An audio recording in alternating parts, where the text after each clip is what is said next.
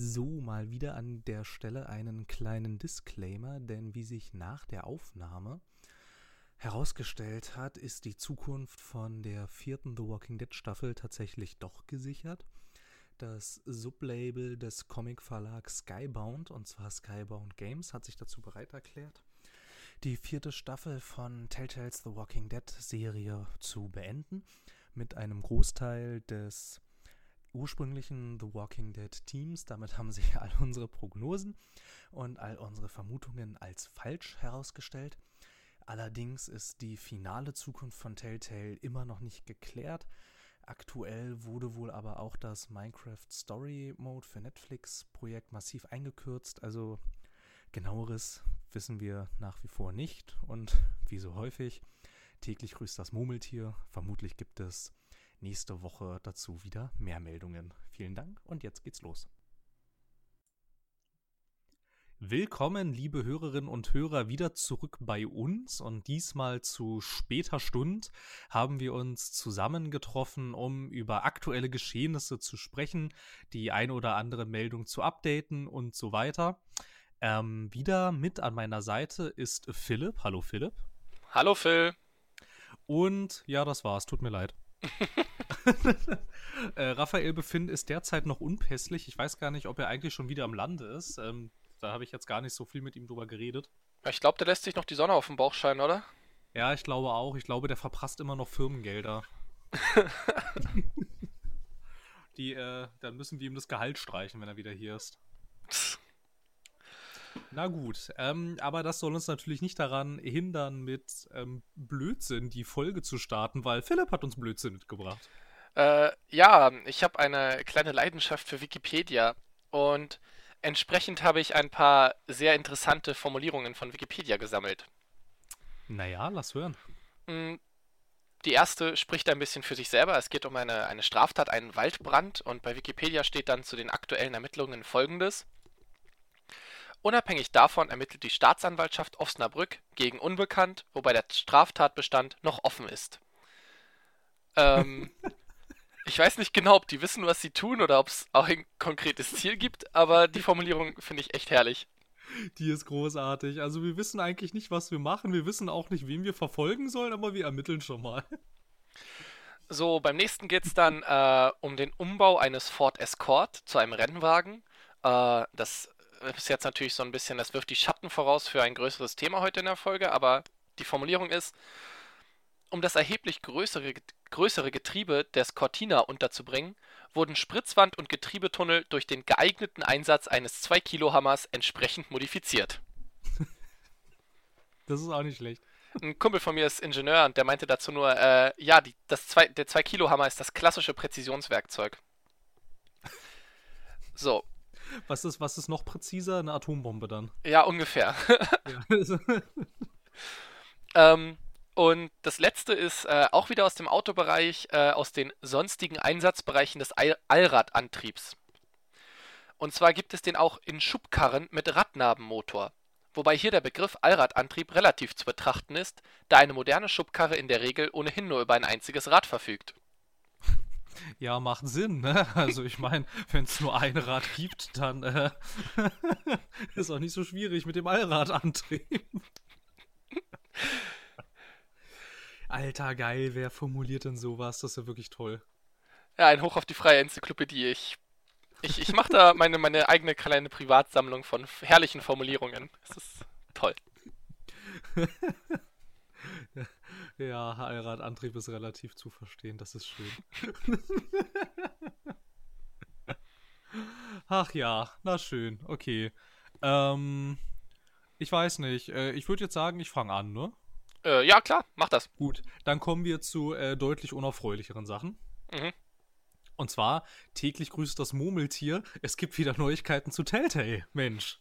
Oh, wow. Was denn ja. diesmal?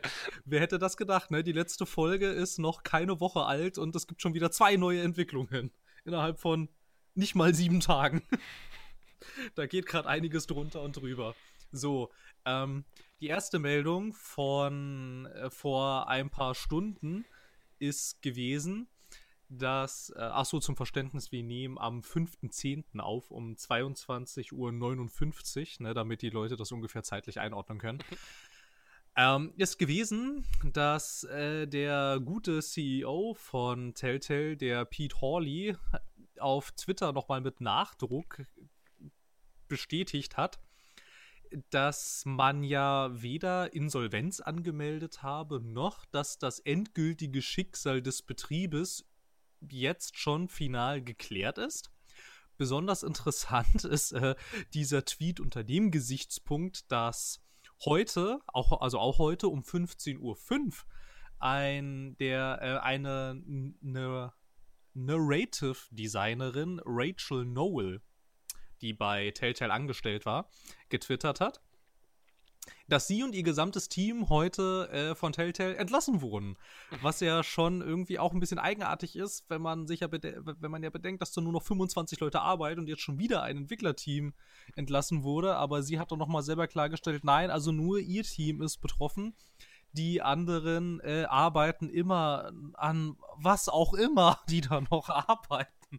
Äh, ja, also man versucht wohl nach wie vor immer noch unter Hochdruck dieses Projekt für Netflix fertigzustellen, aber meine Güte, ne, sogar auf den letzten Metern geht es da drunter und drüber und es macht den Eindruck, als funktioniert da gar nichts irgendwie. Also als hat da ein Management den kompletten Betrieb absolut nicht im Griff irgendwie. Ja, und soweit ich weiß, hat er ja auch nochmal betont, dass ähm, auf jeden Fall immer noch die Möglichkeit besteht, dass ähm, The Walking Dead von einer anderen Firma, die noch nicht genannt wurde, äh, zu Ende entwickelt wird. Dass ja, man da irgendwie in genau. Gesprächen ist. Aber also nach allen professionellen Meinungen und auch nach meiner eigenen Einschätzung, ich meine, der hat die ganzen Leute schon gefeuert und das sind ja jetzt keine unfähigen Menschen, ja, die werden jetzt woanders angestellt im Gaming-Bereich. So, die kriegt man jetzt nicht mehr zurück. Mal so eben. Was, ja, also, was, ja. Wie stellt er sich das vor? ja, was ich halt auch inzwischen, also ich halte das inzwischen auch für immer unrealistischer, weil ja auch bei Eurogamer vor ein paar Tagen, glaube ich, war das auch, auch ähm, Insider äh, zitiert wurden, die da an den Vertrags, äh, an den Verhandlungen mit äh, diesen ominösen anderen Unternehmen beteiligt sind, die halt auch sagten, dass sie das inzwischen selber für unrealistisch halten, weil sie mit keinem Unternehmen auf irgendeinen, äh, auf irgendeinen gemeinsamen Nenner kommen. Und ähm, die eine Quelle wurde dann halt auch zitiert mit, je länger das jetzt hier dauert, desto unwahrscheinlicher ist das auch, dass wir die alte Truppe zusammenkriegen, mhm. weil du weil du irgendwie auch bei den immensen Lebenshaltungskosten, die du da in so einer Vorstadt von San Francisco hast, wahrscheinlich nicht als Entwickler, der vielleicht auch noch Familienvater ist, der wird jetzt wahrscheinlich nicht zu Hause auf der Couch sitzen, Däumchen drehen und auf einen Telefonanruf warten. Würde ja. ich jetzt mal von ausgehen. Und dann vermutlich, wenn du so scheiße entlassen wurdest und nicht mal Abfindungen kriegst und dir auch noch gesagt wurde, da, übrigens ab Oktober bist du nicht mehr krankenversichert, ob du da noch Lust hast, der Firma einen Gefallen zu tun, halte ich auch für fraglich. Also für äußerst fraglich.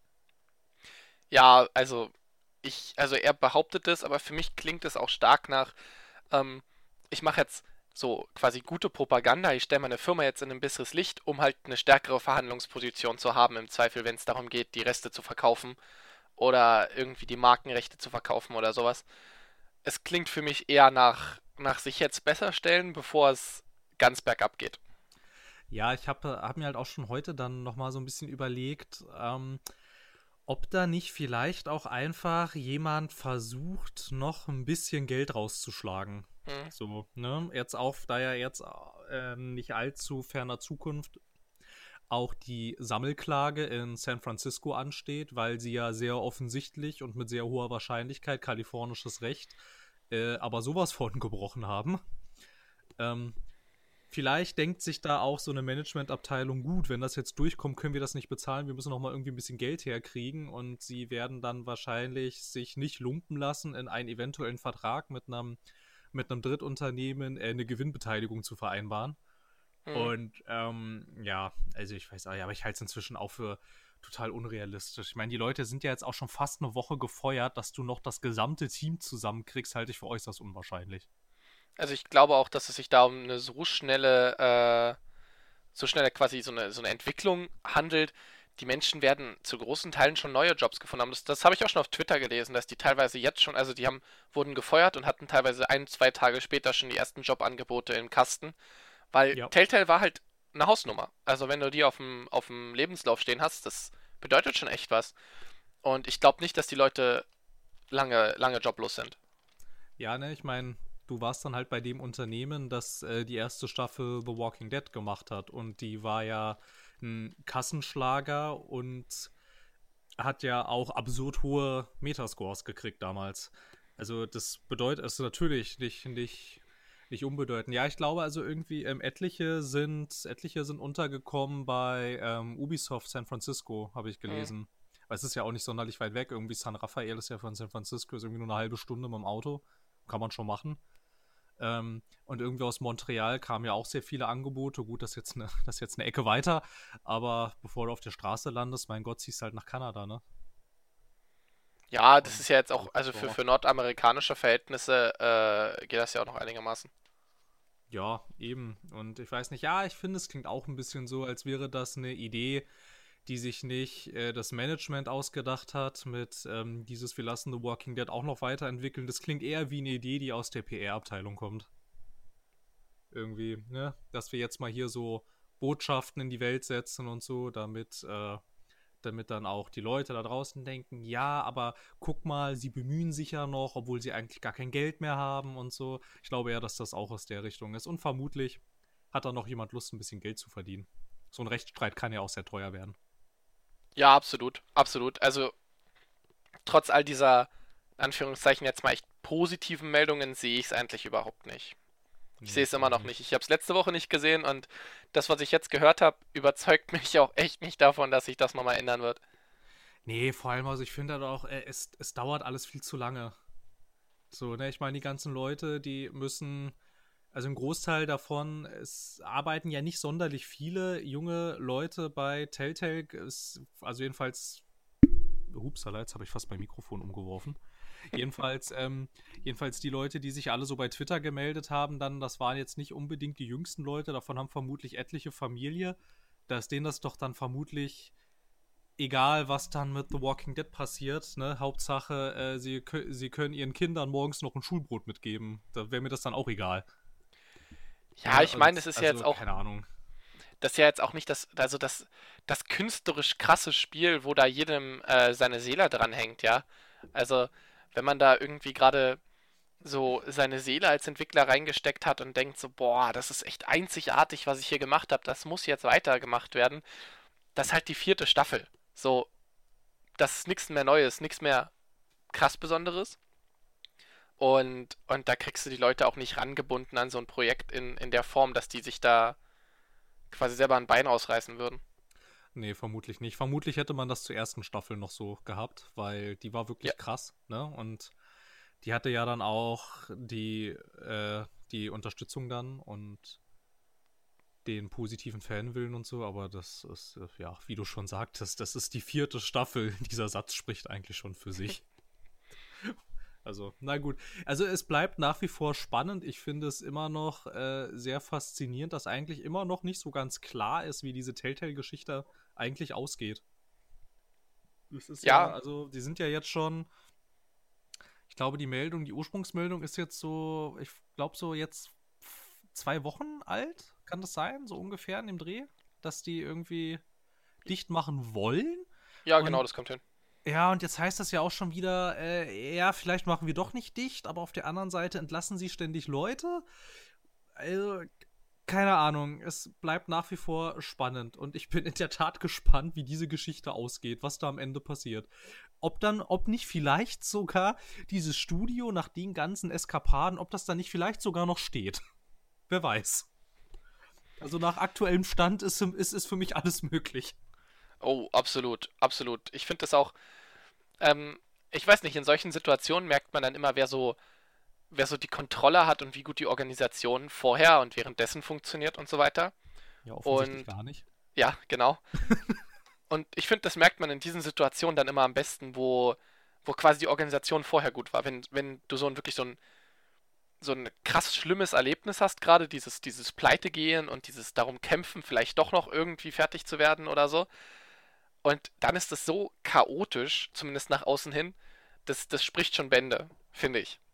Ja, ja, tut es absolut. Und dann auch, wenn du mal so guckst, irgendwie etliche Entwickler hatten sich jetzt auch innerhalb dieser Woche, also sie dürfen sich ja nicht ähm, explizit äußern, aber sie haben quasi in ähm, Film- und Spielezitaten haben sie ihren Arbeitsalltag bei Telltale beschrieben und das fand ich schon ganz sympathisch irgendwie, diese, diese Narrative Designerin, die ich gerade am Anfang zitiert hatte, die hat dann angefangen, Blade Runner Zitaten zu schreiben so, damit man sich so ungefähr ein Bild davon machen kann, ähm, wie es da so, wie es da so aussieht. Und sie sagte echt, dass sie seit, ähm, seit zwei Jahren standardmäßig eine 80-Stunden-Woche hatte. Das ist natürlich auch hart. Wow. Also, ich meine, die Entwicklerszene ist jetzt keine, die unbedingt äh, sich so krass an die 40-Stunden-Woche hält. Aber seit zwei Jahren eine 80-Stunden-Woche zu haben, holla Trio. Ja, sie meint halt auch, und das hatte ich auch dann bei etlichen ähm, noch weiter gelesen, wenn man sich einfach mal bei Twitter echt so durch den Hashtag äh, äh, Telltale scrollt, irgendwie da dann auch etliche geschrieben, dass sie das Problem darin gesehen haben, dass sie halt ständig veröffentlicht haben in einer mhm. Tour. Was dann halt natürlich bedeutet, du hast ständig äh, diese, diese Crunch-Phase. Ne, wenn du halt ständig was veröffentlichst, musst du, hast du halt auch ständig diesen Endspurt. Und dieser Endspurt, der ja eigentlich nur kurz ist und wirklich nur so auf den letzten Metern, also im Idealfall jedenfalls, ne, dass du dich dann halt so völlig überarbeitest. Aber wenn du halt ständig was rausbringst, hast du das ja dauerhaft. Und das, also, ja. Da leidet dann halt auch in erster Linie die Qualität drunter. Wenn du es einfach rausbringen musst, um es rauszubringen, um es da zu haben, dann leidet die Qualität. Und ich meine, das zeigen die Verkaufszahlen der Telltale Games ja ganz gut. Die im Prinzip konstant eingegangen sind. Ja, ja, das hatten wir. Hatte ich die, hatte ich die zitiert, die Verkaufszahlen? Die hattest du zitiert letzte, letztes Jahr, genau. Ich, ne? Ja, weil die sind ja dann auch nach der zweiten Staffel The Walking Dead sind die ja rapide eingebrochen. Ja, und das, das zeigt es eben. Also, ja. wenn das genauso ist, äh, wie sie es beschreibt, und ich meine, wir haben jetzt keinen Grund, das anzuzweifeln, dann, dann erklärt es genau, warum die Spiele im Prinzip nicht wirklich besser wurden, sondern tendenziell eher stagniert haben oder sogar schlechter geworden sind. Und die Verkaufszahlen haben das wieder gespiegelt. Und das rettet man halt nicht, indem man dann mehr, jetzt, also schlechtes Zeug klingt jetzt so hart, aber mehr so mittelmäßiges Zeug veröffentlicht, sondern das rettet man, indem man halt die Veröffentlichungsrate runterschiebt und mal vernünftigen Stuff veröffentlicht. Dafür aber seltener. Aber wenn man das halt erst super spät mitkriegt, dann, naja, dann passiert sowas. Ich verstehe es halt auch echt nach wie vor nicht, dass da nicht mal, also dass da niemand mal auf die, auf die Kontostände geguckt hat. Also ich, ich finde es nach wie vor unbegreiflich, dass dein ganzes Firmenkonstrukt zusammenbricht, weil sich ein Investor zurückzieht. Also, ich finde, da merkst du halt auch schon, also auf was für wackeligen Beinen dieses Unternehmen stand. Und dann finde ich es aber in der Tat sehr faszinierend, dass es, äh, äh, äh also ich meine, die gibt es seit 2003, dass, dass es die bis 2018 gegeben hat, diese Firma. Na, ich kann mir gut durchaus vorstellen, dass die teilweise mehr Investoren hatten aber die halt eben gemerkt haben, okay, da kommt immer weniger zurück, also steigen wir halt irgendwann aus, weißt du?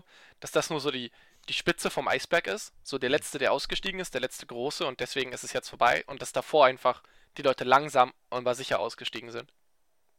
Ja, Weil ich meine, aber selbst das müsste dann eigentlich ein Weckruf sein. Ja, natürlich. Natürlich. Aber man hat ja auch gehört, dass sie irgendwie Anfang des Jahres gesagt haben, sie wollen ihre, ihre quasi ihr Geschäftsmodell ändern, oder? Das hatten wir letztes Mal auch gesagt, ja, dass sie das eigentlich auch machen wollten gesagt, in die ja. Richtung. Aber das Problem ist, dass so Leute, also dass manchmal Leute einfach zu stur sind und erst im letzten Moment etwas ändern wollen und dann, ja, dann ist es halt zu spät. Ja, ja, naja, wie dem auch sei.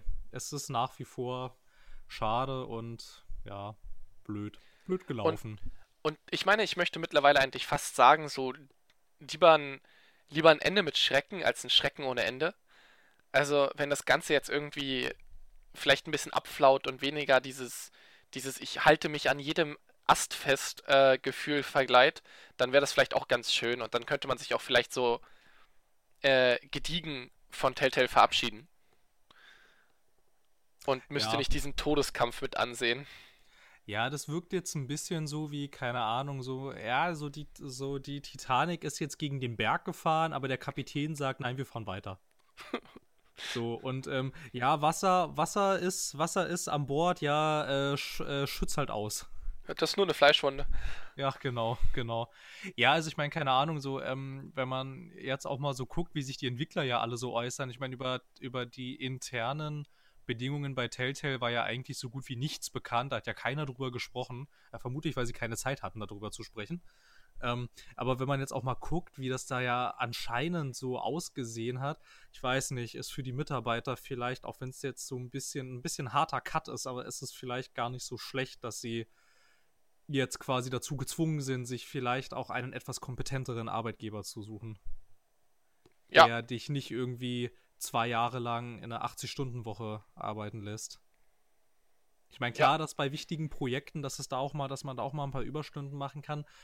Das kann mal passieren und ich glaube, Spieleentwickler sind auch, wenn sie an einem Projekt jahrelang gearbeitet haben und da wirklich Herzblut reingesteckt haben, sind das, glaube ich, auch mit die letzten, die dir dann da auf die Barrikaden steigen. Aber nach zwei Jahren 80-Stunden-Woche kann man schon mal kündigen, ja. Finde ich auch. Ja, also, da bin ich voll auf deiner Seite. Ja, naja, Folge von monumentalem Missmanagement, wie es aussieht. Und jetzt auch hier in dieser ganzen Abwicklungsphase siehst du ja auch, äh, äh die Führungsetage hat nichts im Griff. Also, Nein. Hier, hier, klappt ja vorne und hinten nichts. Ja, Aber, es ist ein Trauerspiel, das wir uns ja, angucken. Schon. Und ähm, ich kann nur hoffen, dass wir nächstes Mal nicht mehr darüber reden werden. ich glaube es aber nicht wirklich. wer weiß, wer weiß. Also ich meine, ich weiß nicht, vielleicht heißt es auch dann äh, genau morgen dann äh, sowas wie, ja, äh, äh, äh Microsoft hat Facebook gekauft. So, wer weiß. Äh, nicht Facebook. Telltale, wieso komme ich auf Facebook? Microsoft hat Facebook gekauft. Das wäre das wär auch, eine, wär auch eine gigantische Meldung, über die ich dann gerne sprechen würde.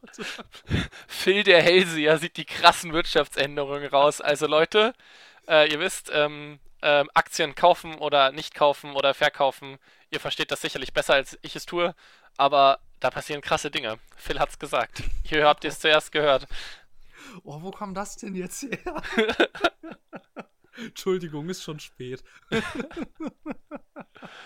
oh Mann. Ja, oder sowas wie absurdes, äh, sowas absurdes wie äh, Facebook kauft Telltale. Warum nicht? Und dann machen Telltale äh, Facebook Livestreams äh, zu einer Live-Zombie-Apokalypse oder so oder keine Ahnung. Okay. Und wer könnte, wer könnte noch Telltale kaufen? Wie wär's mit Volkswagen? Dann kannst du. auf deinem neuen. Go kannst du auf deinem Golf dann schön da sitzen und wenn du an der Ampel stehst, ein bisschen Story auf deinem Touchscreen spielen. Ja, Jawollo. Genau, genau, genau. Also, wenn, wenn Amazon anfängt, Spieleentwickler zu kaufen, halte ich alles für möglich. Na, Amazon hat ja jetzt ihr, ihr äh, MMO. Ja, der hatte ich heute auch wieder am Rand irgendwas gelesen, aber ich weiß nicht mehr genau. Äh, dieses äh, Colonial irgendwas, ne? Äh, nee, New echt? World heißt das doch. Heißt New das World, genau. New World heißt es. Das wird doch irgendwie so ein, ist doch irgendwie so in der Kolonialzeit angesiedelt. Äh, ja, so sehr sandboxig ist das ich wohl. das ist ja jetzt auch in der Alpha. Es gibt auch schon Leute, die das spielen. Oh, tatsächlich. Ja, ja. Also ich sehe immer mal wieder, ähm, immer mal wieder so Gameplay-Bilder weil das letzte, was ich von den Amazon Game Studios mitgekriegt habe, ist, äh, dass sie fast alle Spiele eingestellt haben, an denen sie entwickelt haben. Naja, vielleicht, vielleicht, damit man sich darum jetzt besser kümmern kann. Ich weiß nicht, ich fand, das sah jetzt bisher noch nicht so krass aus. Ich bin noch nicht so richtig hyped dafür. Aber, ey, vielleicht wird's geil. Ey, aber hier, ähm, die, äh, äh, die Story-Designerin von Portal 2, die arbeitet bei den Amazon Game Studios, das weiß ich noch dass, äh, dass äh, die Frau, die sich Portal ausgedacht hat, die arbeitet jetzt bei Amazon. Äh, offensichtlich darf sie da nichts machen. Äh, anders kann ich mir nicht erklären, warum von Amazon noch nicht Portal 3 gekommen ist, aber die arbeitet da. Mm, also ich würde ja vielleicht sagen, weil die nicht die Rechte an Portal haben, aber ja, das könnte halt, nur eine. Dann nennst du es halt, weiß ich nicht, äh, äh, Hortel 2 oder, oder 3 oder, oder so. Oder, oder Amma, Amma Mortal oder so, geht ja auch. Ah, alles klar. Oder Amazon Nortel oder so. da spielst du dann, äh, da spielst du dann armen, übermüdeten osteuropäischen Leiharbeiter, der dann, äh, der dann äh, durch Portale durch das Amazon Logistik Center springt, damit er rechtzeitig die Pakete zum DHL-Auto schmeißen kann. Wobei das als Satire-Spiel eigentlich sogar ganz lustig wäre. Da muss man aber echt aufpassen, ähm, dass man Amazon erkennbar macht, ohne dass man sich verklagbar macht, weil ansonsten wird das potenziell sehr, sehr teuer. ja, vermutlich. vermutlich, ja. Äh, es würde vermutlich nicht äh, reichen, wenn du sie einfach äh, Samazon nennst, oder? Das wäre vermutlich noch äh, nicht eindeutig genug. Äh, zu ja, eindeutig, meine ich. Man müsste das Logo auch noch genug abändern und dann vielleicht so ein bisschen den, den Kernarbeitsbereich verändern. Vielleicht nicht von Online-Shop zu, keine Ahnung, zu irgendwas anderem, aber da müsste man schon, glaube ich, sehr aufpassen. Ansonsten kann es vor allem in den USA äh, einen sehr schnell in den Ruin treiben. Ja, dann setzt du halt dein Impressum so, dass du irgendwie, weiß ich nicht, äh, in Timbuktu bist oder so, dann geht das schon. ich, ich, gründe jetzt eine Scheinfirma, um ein Satirespiel zu veröffentlichen, um Amazon zu verarschen. ja, aber du könntest doch das Logo so verändern, dass dieser Pfeil, der da von A bis Z äh, äh, hinzeigt, der äh, stellt ja tendenziell einen lachenden Pfeil da. Den könntest du ja einmal umdrehen, dann ist das ein trauriges Amazon-Logo. Mhm. Weil der arme osteuropäische Leiharbeiter so viel schuften muss und dafür fast kein Geld kriegt. Das gleiche könnte man übrigens auch mal machen, wenn du ähm, äh, für, alle, für alle Entwickler, die einen Flugsimulator entwickeln, äh, könnte man noch mal Pilot, äh, äh so, so ein Pilot für eine Billig-Airline sein. So. Oh ja. Das wäre so, wär doch eigentlich auch mal, das wäre doch eigentlich, also das wäre doch mal so ein ganz ähm, eleganter Kniff, wie du dieses Problem richtig deutlich machen könntest. Somit, dass man nur für, äh, dass man quasi als äh, Pseudo-Freier dann immer nur pro Meile bezahlt wird oder pro Stunde bezahlt wird und sowas. Ja, ja das genau. könnte Spaß machen. Genau sowas. Und dann machst du das so nach dem Prinzip Papers, Please. Du willst eigentlich anständig arbeiten, aber deine Familie zu Hause lässt es eigentlich nicht zu, weil wenn du anständig arbeiten würdest, du viel zu wenig Geld hättest und alle würden verhungern oder erfrieren. Also jetzt nicht ganz so drastisch, weil das macht keinen Sinn, aber so in die Richtung. So, das, das gleiche hätte man ja auch zum Beispiel in den Flixbus-Simulator einarbeiten können den, es ja, den es ja durchaus gibt. Ja, ich weiß, ich weiß. Ich kenne es. Nee, aber da hätte man durch, durchaus so, keine Ahnung, man muss, man möchte, möchte seine, seinen Charakter irgendwie aufwerten, aber muss seine Erfahrungspunkte immer nach Hause abgeben und deswegen muss man dann immer weiterarbeiten und kriegt aber nie EP, die man behalten darf, sondern muss die immer abgeben. Ja, genau, genau. Aber da muss man natürlich auch gleich mit dann äh, als Spiel dazu transportieren.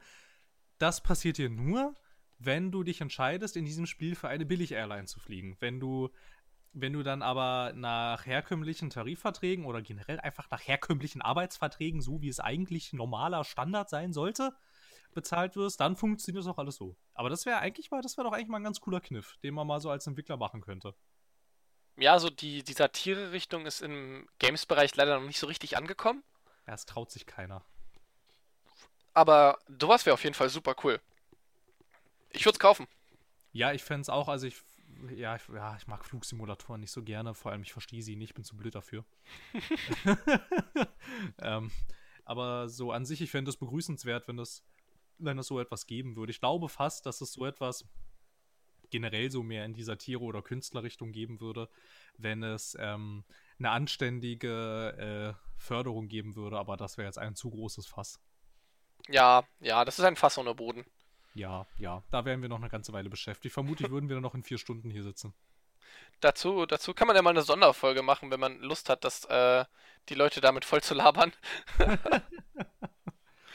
nee, aber ich meine, dafür ist sowas ja eigentlich gedacht, ne? Dass du so ein bisschen frei von der Leber entwickeln kannst, ohne dir unglaublich große äh, Geldsorgen zu machen. Ja, ohne unbedingt kommerziell erfolgreich sein zu müssen. Genau. Weil ich meine, mh, also so viele Leute Satire heutzutage verstehen und lustig finden, auch sowas wie, wie Extra 3 oder Neo Magazin oder sowas. Ich glaube trotzdem, dass äh, so ein Satire-Game nicht so den krassen Absatzmarkt findet, wenn es jetzt nicht sowas ist wie das South Park Game, was ich jetzt auch mal als Satire einstufen würde. Ja, Aber das hat halt sagen. halt auch eine, eine krasse Marke dahinter. Ja, das hat einmal die krasse Marke und du hast äh, mit Ubisoft dahinter auch eine Firma, die eine gigantische PR-Offensive aufgefahren hat dafür. und so. Mhm. Und ja, ja, es gibt ja auch so diese Faustregel, dass es eigentlich egal ist, wie gut dein Produkt ist. Es ist wichtig, wie gut deine PR ist, um es zu verkaufen. Und, so, und ja. Ja, naja, aber wenn man halt zum Beispiel mal guckt, dass auch so ähm, deutsche, deutsche Filme ja fast zur Hälfte von Fördergeldern bezahlt werden, wäre das doch vielleicht eigentlich mal ganz sinnvoll, sowas einzuführen. Aber ich glaube, darüber sprechen wir in Deutschland auch schon seit zig Jahren. Ja, also ich habe, muss ich sagen, äh, gestern mit meiner Freundin, äh, wie heißt das, äh, drei Türken und ein Baby geguckt. Mit, äh, mit Echo Fresh in einer der Hauptrollen. Also es war ein bisschen merkwürdig, aber auch tatsächlich sehr lustig. Also einer der besseren deutschen Filme. Und dann ging es zum Ende und es kamen die Credits und alles. Und gefühlt die letzten zwei Bildschirme waren nur voll mit gefördert durch das Land, durch die Filmförderungsanstalt, von dem Menschen irgendwie. Also die Filmförderung war fast so viel wie die ganzen restlichen Credits zusammen. Ja, das hast du häufiger bei deutschen Filmen. Ja, es ist wirklich erstaunlich. Da wird echt quer in der Bundesrepublik werden überall die Fördergelder eingesammelt. Hier schütten wir mal noch einen Topf aus und hier greifen wir noch mal rein. Das ist echt heftig, ja. Aber ich meine, aber ist doch, aber ist doch dann cool, dass dann, ich meine, okay, auch wenn jetzt der Film irgendwie, also es klingt ein bisschen eigenartig, äh, aber ist doch trotzdem schön, dass es sowas dann auch gibt. Ich meine, ich muss es ja nicht mögen, aber es ist ähm, trotzdem als Sicherheit für für Filmemacher, die halt auch eher so ein so ein Künstler, also, also da, da aus so einer künstlerischen Sicht rangehen, ist das, glaube ich, eine ganz gute Sache, dass sie sich nicht so sehr darum kümmern müssen, wie sehr kommerziell erfolgreich sie damit werden. Ich glaube, dass das auch für die Arbeitsweise ein bisschen entspannend sein kann und etwas Druck von der ganzen Aktion nehmen kann. Ja, das ist halt ein krasses Problem mit, für deutsche Filme, vor allem, weil das hat halt, die haben halt kein internationales Publikum oder nur sehr wenige deutsche Filme schaffen internationales Publikum. Das heißt, die werden alle keine Kassenschlager und die werden sich vermutlich auch alle nicht einspielen. Aber damit du überhaupt irgendwas drehen kannst, brauchst du dann erstmal so viel Cash und. Ach Gottchen. Ja, schwieriges Thema. Ja, auf jeden vor Fall. Allem, vor allem umfangreiches Thema. Oh. Holladrio. Ein bisschen. Na gut dann wird der Telltale-Tab jetzt geschlossen, damit ich ihn vermutlich zur nächsten Folge wieder öffnen kann. Äh, ich habe gehört, es gibt sowas Cooles, das nennt sich Lesezeichen. Ja, aber das ist ja hier auf der Gamestar, äh, der Artikel, der wird ja fortlaufend aktualisiert und irgendwie alle drei Tage gibt es eine neue Meldung. Ja, ja, also, ja. Ja, es bleibt spannend, wie sehr es das äh, Management das Ganze noch vergeigt. Ja, ich verstehe das alles nicht. Na gut, na gut. Äh, weiter am Text, weiter am Text. So, äh, was wollen wir weitermachen? Ähm, ich wäre dafür, da wir ja schon über Autos und Allradantrieb und alles Mögliche geredet haben, äh, vielleicht mal über etwas reden, wo ich letztes Mal schon sehr gehypt war für. Was könnte ich meinen, Phil? Äh, du könntest meinen, dass der Bäcker bei dir jetzt endlich aufgemacht hat. Und ja, und die liefern und mir sogar meine Brötchen. Ja, mit Schubkarre. Aber mit Allradantrieb. Also du meinst entweder Dirt Rally oder das neu erschienene Forza Horizon 4. Also auf letzteres. Ich, ich wollte gerade sagen, ähm, da ja Dirt Rally doch nur eine kleine Nische anspricht, wollten wir ja vielleicht mal für alle Leute reden und äh, uns mit Forza Horizon 4 auseinandersetzen. Richtig. Es ist erschienen und es ist sehr schön. Also optisch. Also das, da kann ich mich nur anschließen. Es ist sehr schön. Das ist leider auch schon so ein bisschen der, der größte, beste Punkt, den ich dazu anbringen kann. Das ist echt hart. Nein, äh, ja. Und ja, ich, ich, ich, ich rede jetzt mal ein bisschen von der Leber weg. Also es, ja, äh, ich habe es jetzt ein bisschen angespielt, ich habe die, dieses Tutorial durchgespielt, ich habe alle, alle Jahreszeiten einmal gesehen und äh, schon ein paar, paar hunderttausend Einflusspunkte gesammelt, so heißt die Währung in dem Spiel. Die kriegt man für eigentlich so ziemlich alles, was man tut. Ähm, ob man jetzt irgendwelche Collectibles findet oder irgendwelche Missionen abschließt, man kriegt eigentlich immer irgendwie ein paar tausend, ähm, paar tausend Einflusspunkte hinterhergeschmissen. Äh, und dafür kann man sich dann neue Autos und so kaufen. Es ist ein Forza-Spiel, also es ist ein Autorennspiel und es ist ein Open-World-Racer. Also man hat eine große Karte und kann drauf rumfahren und überall gibt es Rennen. Da kann man dann eine Kreuzung anhalten, irgendwie das Rennen auswählen und dann kann man da ein Rennen fahren. Und es gibt sehr viele Autos. sehr viele Autos. Also wer von euch schon mal in Forza gespielt hat, der wird wissen, es gibt äh, Forza eigentlich immer viele Autos. Aber, aber yo, also ich kann 60 verschiedene Ferraris fahren. Das ist schon, das ist schon ganz nice. Äh, es sind 450, glaube ich, insgesamt, die man fahren kann. Ja, ich muss ehrlich gesagt gestehen, bevor ich in den Fuhrpark geguckt habe, wusste ich gar nicht, dass es aktuell äh, mehr als 60 verschiedene Ferraris, also dass das überhaupt existiert. ja, das ist das Coole. Man kann halt auch äh, Autos aus verschiedenen Generationen äh, fahren, also aus verschiedenen Zeiten. Ähm, da kann ich ja jetzt mal meine Highlights anbringen. Das habe ich mir vorhin ein bisschen ausgedacht, weil es gibt nämlich echt geile Karren. Ähm, wer irgendwann mal sich äh, Top Gear angeguckt hat, ähm, da gibt es eine sehr, sehr geile Folge über den Reliant Robin. Das ist vor allem im Norden äh, von England ein sehr beliebtes Auto in den 70ern gewesen. Und das Geile an dem Ding ist, es hat nur drei Räder. Zwei hinten, die angetrieben sind und ein Vorderrad. Und die Karre kippt halt um, wenn man zu schnell um eine Kurve fährt. Weil drei Räder ist jetzt nicht das stabilste, was gebaut wurde. Und es ist ziemlich cool, das anzugucken, wenn äh, man mit dem Ding Vollgas in eine Kurve gibt und einfach rausfliegt. ähm, dann gibt es noch, es gibt diese Barnfinds wieder, die gab es auch in Horizon, 4, äh, Horizon 3. Also man kann findet so Scheunen und da ist halt ein Auto drin. Und da gibt es auch aus Top Gear bekannt, dass äh, dieses Mini-Auto, das kleinste Auto, was hier gebaut wurde, wenn, wenn man mit dem Ding Vollspeed auf voll getuned fährt, was ich ausprobiert habe, dann fährt man ungefähr 35 km/h.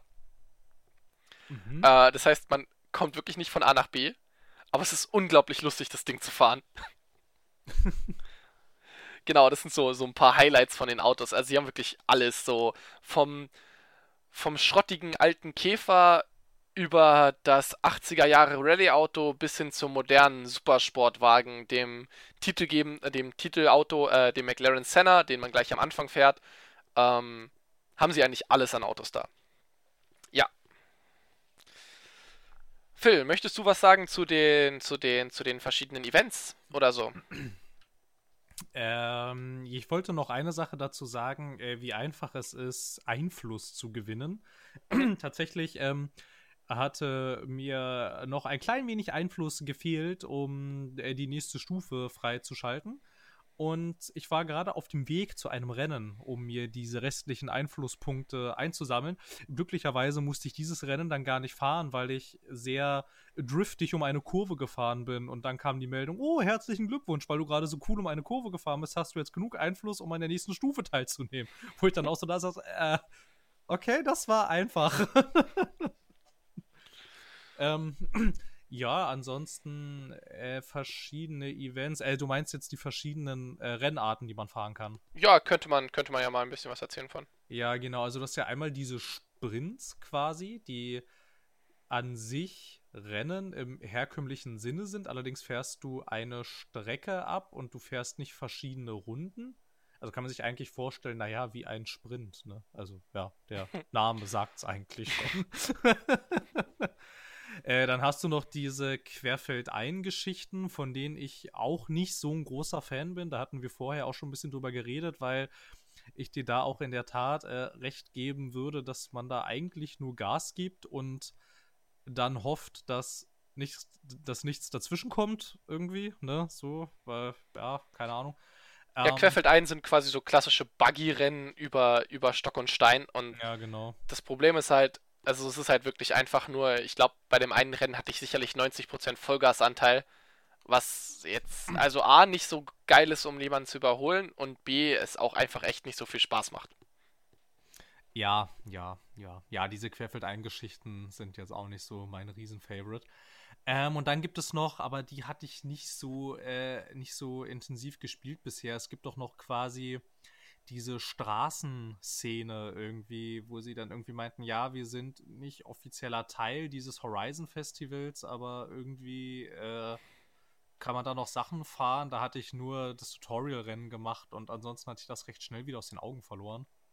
Ja, weil das, am, äh, das zweite Rennen spawnt dann am anderen Ende der Karte und. Ja, genau, da bin ich nicht hingefahren, ja. das war mir zu weit weg. Weil, aber ja. weil halt auch an diesem Ende der Karte, außer diesem einen Rennen, war halt nichts. Ja, da ist Edinburgh, Edinburgh. Äh, Die Forza, Forza Horizon 4 spielt in äh, England und quasi oben rechts, oben rechts in der Karte, wow, äh, im Nordosten ist äh, Edinburgh. und da kann man halt dann durch die Stadt cruisen und da gibt es auch ein Rennen und so. Ja, genau, die gibt es auch noch. Ja, genau. Ja, aber da hatte ich halt, wie gesagt, nur dieses eine gespielt, weil dann echt das ja. zweite, wo ich denke, ja, ich fahre jetzt nicht wegen einem Rennen einmal quer über die ganze Karte, um dann wieder äh, quer über die ganze Karte äh, wieder zurückzufahren. das war mir dann irgendwie ein bisschen zu blöd. Ähm, ja, und wir haben doch noch äh, diese, äh, diese Riesen-Events quasi, äh, diese Schaurennen. Ich glaube, das heißt ja. Schaurennen. Heißt das Schaurennen? Schaurennen heißt es ja. Das, das klingt dämlich übersetzt. Aber ja, es heißt ja Schaurennen, genau. Ähm, da passieren dann so lustige Sachen wie, keine Ahnung, du fährst so ein äh, riesen Toyota Apparillo gegen so ein Hovercraft-Ding. das äh, ist dann, äh, äh, diese, diese Schaurennen können mitunter ziemlich absurde Züge annehmen, aber es macht sehr viel Spaß zu fahren.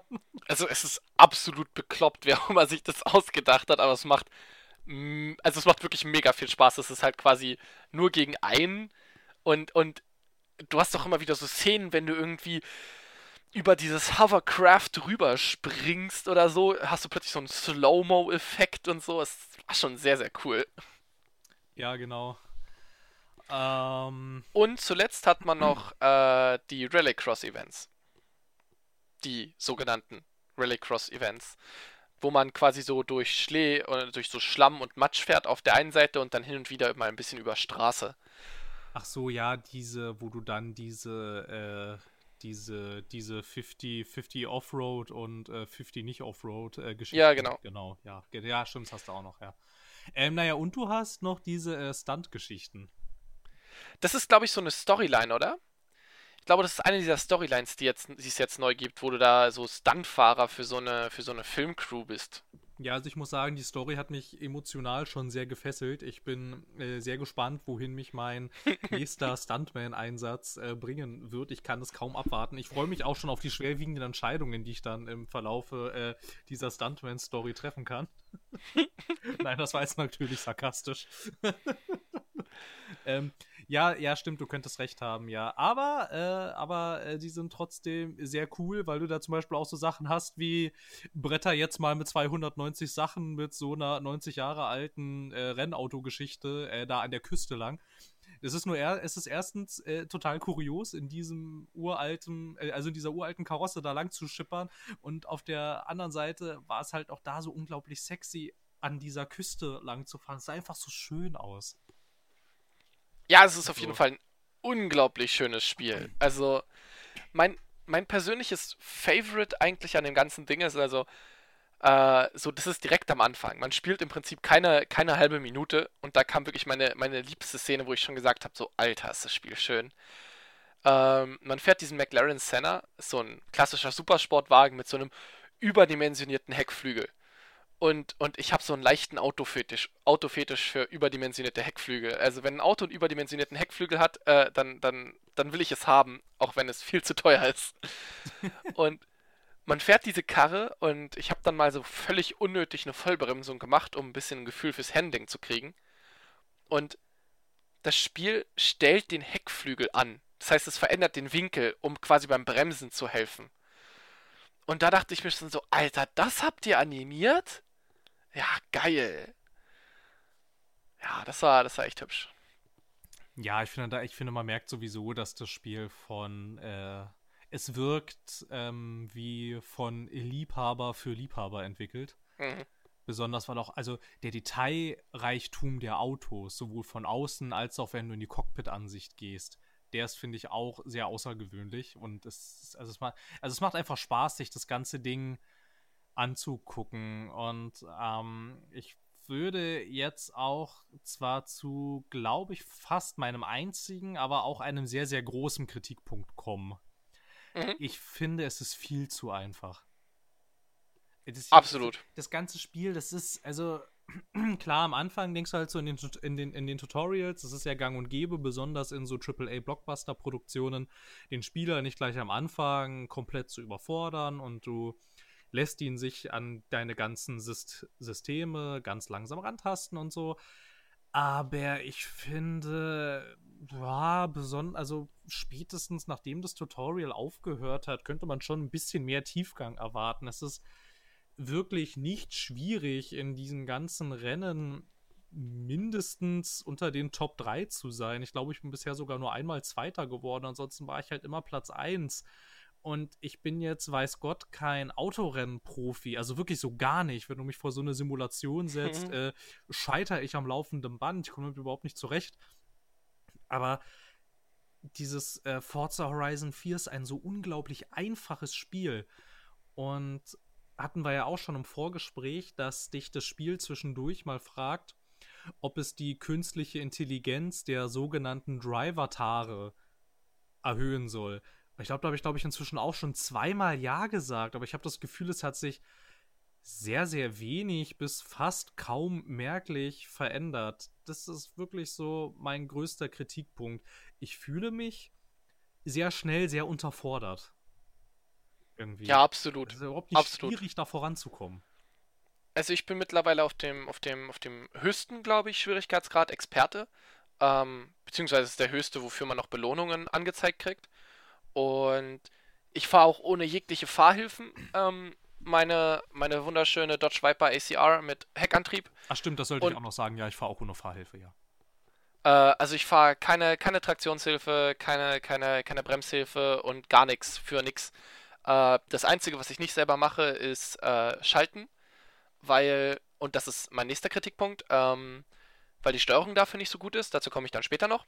Aber ja, ich finde es, ich finde es unglaublich einfach. Und das ist echt ein bisschen enttäuschend. Also ich habe auch bei keinem Rennen ernsthaft Probleme. Gut, ich spiele jetzt auch zurzeit sehr viele Rennspiele. Also ich spiele halt äh, Dirt Rally und ich habe Project Cars gespielt. Beides deutlich simulationslastigere Spiele als äh, Forza Horizon 4, was ja auch überhaupt nicht schlimm ist. Also man kann auch ein Kart Racer oder ein Fun Racer sein und es kann geil Spaß machen. Es muss keine Simulation sein. Aber es ist einfach, es ist einfach ein, es ist wirklich einfach. Und da hätte ich mir teilweise ein bisschen, bisschen, bisschen mehr, bisschen mehr Herausforderungen gewünscht. Ja, auch wenn es jetzt vielleicht ein bisschen komisch klingt, aber äh, ich muss in der Tat sagen, Mario Kart ist fordernder als Forza Horizon 4. Ja, auf jeden Fall. So, also, ne? also es klingt jetzt vielleicht ein bisschen komisch erstmal, aber wenn du es jetzt halt so äh, mal so darauf runterbrichst, finde ich, haben sie da ein bisschen Potenzial verschenkt. Aber das ist ja jetzt auch nichts, was man nicht durch Patches nachträglich noch ein bisschen korrigieren kann. Aber ich finde so ein paar höhere Schwierigkeitsgrade fände ich nochmal gar nicht so schlecht oder halt, dass du die jetzigen, die existieren, ein bisschen anpasst. Weil ich meine, ich weiß jetzt nicht, ob das, wenn das, wenn es wirklich so leicht ist, weiß ich nicht, ob es mich jetzt wirklich längerfristig motiviert wenn mir quasi alles in den Schoß gelegt wird. Also ich meine, es muss ja jetzt gar nicht bockschwer sein. Es muss ja jetzt nicht das ähm, Dark Souls der Arcade Racer sein. Aber, also, keine Ahnung, es fühlt sich halt echt schon, obwohl ich, obwohl man ohne Fahrhilfe fährt, fühlt es sich schon ein bisschen so an, als spielt man mit Autopilot eigentlich. Weil ja, absolut. Also. Fast nichts schief und irgendwie, nee. Also es muss ja jetzt keine super akkurat berechnete, äh, wann bricht mein Heck aus, wenn ich in der Kurve ein bisschen zu sehr beschleunige. Aber wenn ich im Prinzip mit Vollgas, mit einem Heckantrieb um eine Kurve auf Rasen fahren kann, ja dann, yo, also was soll das? Äh, das, das muss ja nicht sein, Leute. Willst du etwa sagen, dass das physikalisch unkorrekt ist? Ja, wie gesagt, ich spiele gerne Rennsimulationen und das muss keine sein. Aber ich würde ich würd wirklich gerne wenigstens ein bisschen Probleme haben, einen Heckantrieb zu kontrollieren, was ja ein Problem ist beim echten Fahren. Also jeder, der schon mal versucht hat, irgendwie so äh, ohne Traktionskontrolle mit so einem Heckantrieb um eine Kurve zu ballern oder einen Start zu machen, der wird wissen, dass das nicht leicht ist. Und das war echt einfach super easy. Und ich muss auch sagen, ich überhole auch teilweise beim Start schon fünf, sechs Leute vor mir. Ja. Ich bin teilweise beim Start schon, nach dem Start schon Dritter und man startet immer auf Rang 8, glaube ich. Also,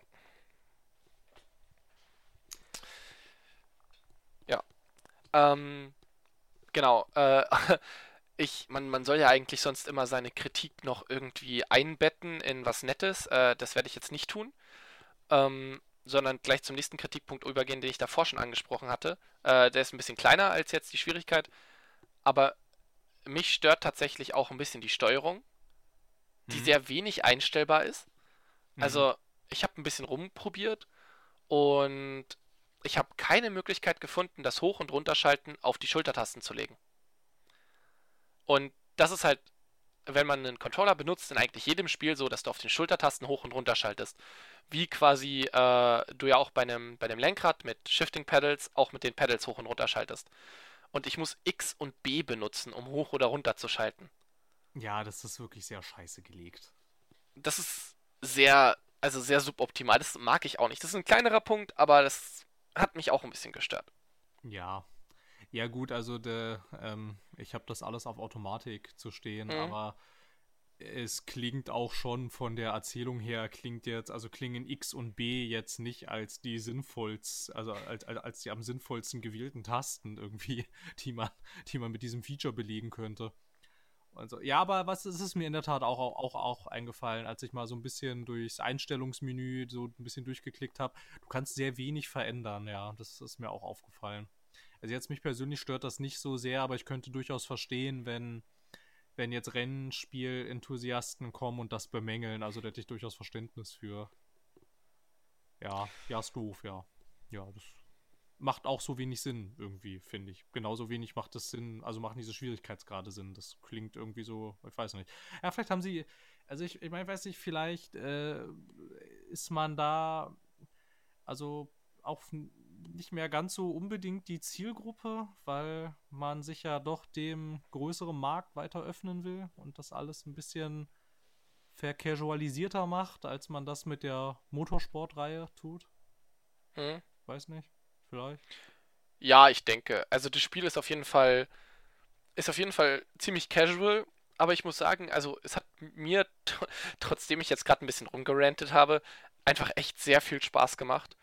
Und zum Beispiel äh, habe ich auch sehr lange ein äh, Burnout Paradise gespielt. Ja. Ein fantastisches Spiel. Mhm, ähm, ja, Shoutouts to Burnout und äh, Shoutouts to ähm, der neuen, dem neuen Remake, das jetzt irgendwann demnächst kommen soll. Ähm, und dieses Forza Horizon 4 hat auf jeden Fall die Möglichkeit, das davon zu verdrängen. Also, dass ich echt sage, okay, ich habe jetzt irgendwie nur eine halbe Stunde Zeit, ich will irgendwas schnell zocken. Ey, yo, lass irgendwie drei Rennen bei Forza Horizon 4 fahren. Das hat auf jeden Fall die Möglichkeit. Das würde ich auch sehen, ja. Aber, also, weil du jetzt auch gerade nochmal Burnout Paradise angesprochen hast, es mhm. gibt aber kein Spiel mehr, also es gab seitdem, glaube ich, kein Spiel mehr, was so eine geniale Zerstörungsphysik hatte. Oh ja. Na, oh ja. Also, ja. Aber äh, das hatten wir jetzt auch schon im Vorgespräch ein bisschen. Ähm, da sind ja die Lizenzgeber für die Autos, die sind da ja sehr empfindlich, was Zerstörung angeht. Es sei ja wohl auch irgendwie, da wurden auch mal, da gab es auch mal eine Reportage zu auf der GameStar, wo dann auch mit verschiedensten Entwicklern geredet wurden, dass es ja schon ein Durchbruch war, dass du wenigstens den Lack beschädigen durftest. Ja, weil dann da halt so Hersteller wie äh, BMW und Daimler kamen und sagen, naja, aber wenn jetzt hier unsere Autos zerdeppert werden, das wirft ja ein schlechtes Licht auf uns und so. Und vermutlich könntest du ein Burnout Paradise mit den richtigen Lizenzen auch einfach nicht umsetzen. Nein, äh, ich muss auch sagen, soweit ich mich erinnere, gab es bei Burnout Paradise auch keine Lizenzautos? Nein, das war alles, das waren alle aus, das waren, alles ausgedachte Marken. Ja. Und also ich muss sagen, mir sind jetzt Lizenzautos nicht so krass wichtig. Ich finde es schon ganz cool, dass es die gibt bei Forza Horizon 4. Und ich finde es auch ganz cool, dass ich damit die Möglichkeit habe, Autos zu fahren, die ich ansonsten einfach nie fahren werde, weil die halt massiv selten sind oder es die gar nicht mehr gibt oder sowas. Ja. Das finde ich schon ist schon eine ganz coole Idee.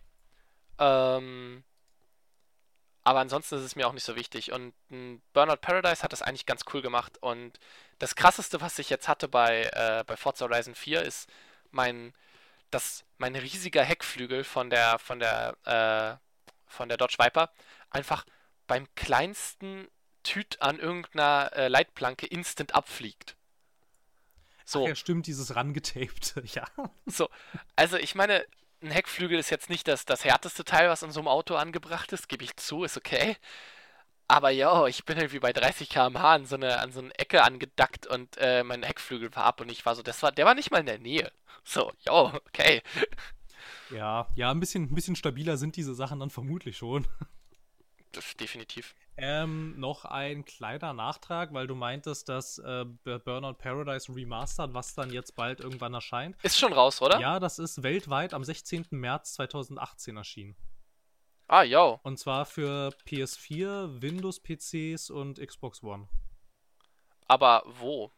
Äh, Also für Windows-PC. Ja, vermutlich bei Origin, ne? Ist ja Electronic Arts. Ah, stimmt, ja, richtig. Vermutlich Ah. werden die das nicht zu Steam gestellt haben. Ja, tut mir leid für die Falschmeldung. Äh, so ist natürlich richtig. Ähm, wenn ihr eine coole Alternative zu Forza Horizon 4 haben wollt, guckt euch mal Burnout Paradise an, wenn ihr es noch nicht gespielt habt. Es ist ein Klassiker und also selbst die Steam-Variante ist verdammt gut gealtert.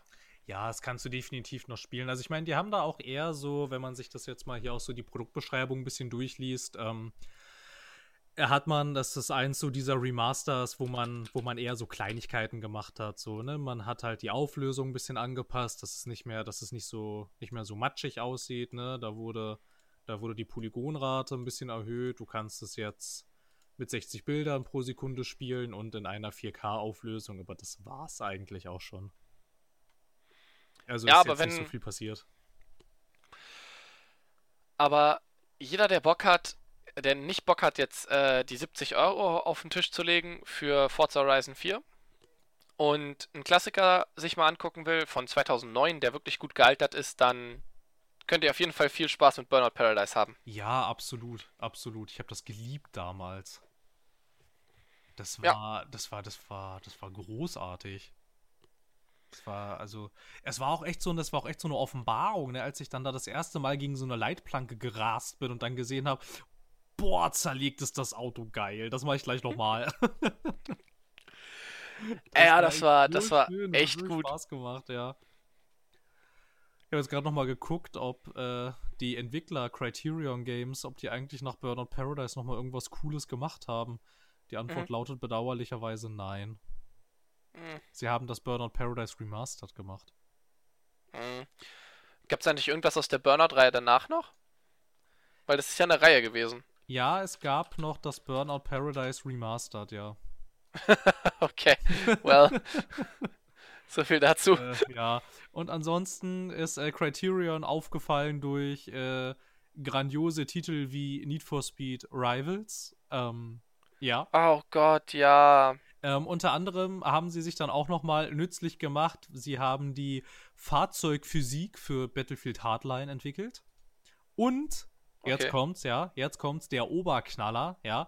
Sie haben auch die Fahrzeugphysik für Star Wars Battlefront 2 entwickelt. So.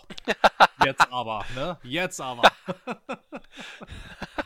What the hell? ja, also äh, offensichtlich war Need for Speed Rivals für EA, äh, haben sie ihnen gesagt, da dürft ihr das jetzt nochmal versuchen. Wenn das nichts wird, seid ihr ein Aushilfestudio. Offensichtlich ist es ein Aushilfsstudio geworden. Need for Speed Rivals war auch fürchterlich. Also, ja, nein, es war fürchterlich. Das kann ich so sagen. Da kann ich auch dazu stehen. Das ja, war nicht gut. Ja, nee, das war schon nicht gut. Ich hatte das auch kurz gespielt und habe beschlossen, nee, mag ich nicht. war, war, irgendwie, war irgendwie nicht so. Aber ich weiß nicht, Burnout Paradise Remastered, hm, vielleicht ein. Also, äh, äh, hier mal äh, so ein Burnout Paradise mit der Technik von Forza Horizon 4? Das wäre doch mal was. Oh, holla, Drio. Das wäre doch mal was. Ja. Und da fällt mir gerade was ein, äh, was ich noch sagen wollte. Was nämlich, ich kann es noch nicht ganz einschätzen, weil ich das Spiel ja offensichtlich noch nicht durch habe. Ähm, und es gibt ja auch so viel Online-Content. Aber es wirkt so, als wäre es etwas, etwas Content-arm. Also, äh, du hast zwar eine große Karte und du hast schon relativ viele Events, aber ich muss sagen, ich bin jetzt nach meinen fünf Spielstunden, glaube ich, schon Level 23. Äh, von, lass mich lügen, also ich habe bisher nur Leute gesehen, die auf Level 40 waren. Ich weiß nicht, ob es noch höher geht. Und ich habe auch schon sehr, sehr viele von den Events fertig. Also, dann kommen zwar mal neue nach, aber ich habe schon relativ viel fertig. Und es scheint mir so, als wäre das ein bisschen, ein bisschen contentarm. Und deswegen haben sie ja diese, diese Online-Events, diese Forzathon-Events heißen die, glaube ich. Die finden irgendwie alle Stunde statt. Und sie haben auch so, so regelmäßig updatende Online-Events und wollen damit dann vermutlich so ein bisschen auf lange Zeit den Content strecken, aber quasi nur, was im Offline da ist, scheint ein bisschen wenig zu sein. Ah, jetzt habe ich es nicht hingekriegt, das Mikrofon rechtzeitig zu entmuten. äh, deshalb die kurze Pause. Ähm, ja, ja, hättest du es jetzt nicht angesprochen, wäre das noch mein letzter Punkt gewesen, dass ich da auch die Befürchtung habe, weil du ja auch schon, auch am Anfang eines Spiels, also besonders von so einem Open World, Shared World, whatever Spiel ja auch schon am Anfang eigentlich recht gut so dir so einen Überblick verschaffen kannst. Ne? Was, was gibt's hier alles? Wie lange dauert das so ungefähr? Wenn man schon ein bisschen gespielt hat, kriegt man da schon ein gutes Gefühl für. Und ich, also, habe ähnliche Gedanken. Ne? Also, es strotzt jetzt nicht so vor Content und ich habe auch das hatte auch das Gefühl das gleiche was du auch hattest ich habe es jetzt auch nicht durch ne auf keinen Fall aber ähm, hab, hab auch schon so gemerkt, naja, also es ist sehr einfach und ich komme hier auch wirklich sehr schnell voran. So, ne? Und ja, weiß nicht, ob das dann nach hinten raus dauerhaft wirklich so äh, befriedigend ist und Spaß macht, wenn es dann, wenn es dann vielleicht äh, auch so ein Destiny-Problem haben wird, ne? Du bist mit allem durch, ja, und was jetzt? Ne? Und das, obwohl es ja eigentlich den Anspruch an sich hat, dich da ja auch noch über das vermeintliche Spielende hinaus, was ja so diese schöne, schöne neue Welt der Games as a Service ja alle so haben, dich da noch irgendwie ein bisschen dran zu ketten. Also ich meine, ich würde mich ja gerne ketten lassen, aber wenn halt nichts da ist, was man dann noch wirklich so großartig machen könnte. Also ich glaube, nur diese Forza-Tons, die werden es nicht reißen. Wobei ich finde, dass das ein scheußlicher Name ist. Ähm, aber na gut. Aber ich glaube, das wird zu wenig sein. Ja, also ich hoffe, dass sie da nicht so auf die Schnauze fliegen wie Bungie damals mit äh, Destiny 1. Da wurden sie ja richtig gescholten und die Spielerzahlen sind massiv eingebrochen und es hat kaum noch eine Sau interessiert. Ähm, also sie haben ja noch ein bisschen Zeit. Ja, auf jeden Fall. Und also was ich dann nochmal als, als positiven Punkt bringen muss, um das Ganze mal jetzt nicht ganz so wie ein Verriss klingen zu lassen, ähm, ja, der Flow. Negativ. Ja, absolut, das fällt mir auch gerade auf, aber äh, Disclaimer, ich mag das Spiel sehr gerne und habe sehr viel Spaß damit. Ähm, ein positiver Punkt von dem Spiel, absolut, was sie richtig geil hingekriegt haben, ist so der, der Flow. Man, man rutscht wirklich von einer Aufgabe in die andere. Ich habe nie, nie das Gefühl gehabt, oh, jetzt weiß ich nicht, was ich tun muss oder jetzt habe ich darauf keine Lust oder so, weißt du, dann habe ich halt, selbst wenn eine Mission am anderen Ende der Karte war, die ich machen wollte, dann habe ich halt unterwegs irgendwelche Schilder eingesammelt oder irgendwelche Blitzer geschafft oder sonst was. Und man kann sich da sehr gut durchflowen und das fand ich mega gut gemacht. Das stimmt. Selbst wenn die nächste Mission ein bisschen weit weg ist, ist es einfach ein Genuss, da auch hinzufahren. Ja, und so. Und, und dann entdeckt man halt auch Stuff. Ja, absolut. Links und rechts. Absolut. Und jetzt Achtung, Wortspiel. Das Spiel hat sehr wenig Leerlauf. mir, fiel, Au. Mir, fiel, mir fiel kein besseres Wort dafür ein. Man sagt doch immer, Spiele haben wenig oder viel Leerlauf. ich habe ja schon die ganze Zeit krampfhaft nach einem anderen Wort gesucht, aber mir fiel jetzt auf die Schnelle nichts Besseres ein. Tut mir leid. Ja, gut. ja, aber du hast recht, ja. Also das haben sie wirklich, das haben sie äh, in der Tat noch sehr gut hingekriegt. So, ne, dieses, diesen Flow, den es entwickelt, ja. Das stimmt. Und, und ich habe halt, wie gesagt, ich finde es auch ganz cool, diese, äh, was ich auch noch, das ist jetzt ein kleiner Punkt, der nicht so krass wichtig ist. Aber ich finde es super cool, dass sie diese Barnfinds, also diese, diese Scheunenfunde heißt das, glaube ich, auf Deutsch, wo man eben Autos in so einer Scheune findet. Das gibt es ja in Amerika scheinbar echt viel. Ähm, und das haben sie halt da auch eingebaut. Und das Coole ist, man findet tatsächlich Autos aus der, aus der, quasi aus so verschiedenen Epochen, die auch so historisch wertvoll sind. Mhm. Zum Beispiel findet man, äh, das Spiel hat ja ein recht starkes äh, marketingmäßiges Fokus, marketingmäßigen Fokus auf äh, diesen Rallycross-Aspekt geliefert. Und man findet unter anderem einen, äh, einen Audi Quattro in diesen Bahnfinds. Das ist äh, das erste Allradauto, ähm, das erste in Großserie produzierte Allradauto. Und das hat die ganze Rallye-Geschichte ziemlich, ähm, ziemlich revolutioniert. Und ich finde es cool, dass die quasi diese historisch wichtigen Autos dann als diese Scheunenfunde einbauen. Das hat mich, das hat mir sehr gefallen, so als Autonerd. Ja, das äh, kann gut sein, äh, dass das als Autonerd cool ist. Ähm, also Nein, also ich meine, wenn ich jetzt einer wäre, klingt das schon ganz cool, so wie du das jetzt beschrieben hast. Wobei ich ähm, kritisch anmerken würde, du meintest, das ist in den USA durchaus sehr üblich. Das Ganze spielt aber in Großbritannien und die Entwickler sind auch Briten.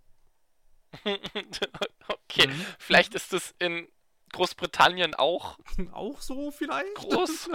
Keine Ahnung. Das Einzige, was in diesem Spiel US-amerikanisch ist, ist der Publisher. Ja, okay, du hast hm. recht, aber das ist so ein amerikanisches Ding halt. Ja, ja, ja, das, das mag sein, ja. Ähm, was mir in der Tat sehr positiv aufgefallen ist als äh, Liebhaber sämtlicher James Bond-Filme, ist, dass es ein James Bond-Paket gibt mit äh, den ganzen, äh, mit den ganzen Aston Martins. Das fand ich sehr cool. Dass du zum Beispiel auch den aus Goldfinger fahren kannst und du kannst auch, wenn dir dann diese Filmcrew da äh, dieses sehr schöne äh, Haus in diesem britischen Dorf da schenkt, als, dann kannst du ja auch deinen Charakter, äh, von dem kannst du dann auch die Garderobe anpassen und so. Und dann gibt es tatsächlich so diese, diese stilvollen äh, James Bond Smokings. Das fand ich so als Augenzwinkern ganz nett. Oh ja, auf, auf jeden Fall. Ähm, das fand ich auch, also das einzige Problem daran war, es gibt so Missionen, die kannst du nur mit diesen James Bond Autos fahren mhm. und die kosten halt Geld. Ja, die sind mitunter sehr teuer. Also nicht jetzt Ingame-Geld, sondern halt quasi, das musst du als Add-on kaufen oder als DLC. Und das fand ich nicht so cool. Nee, nee, das stimmt schon. Das stimmt schon, ja.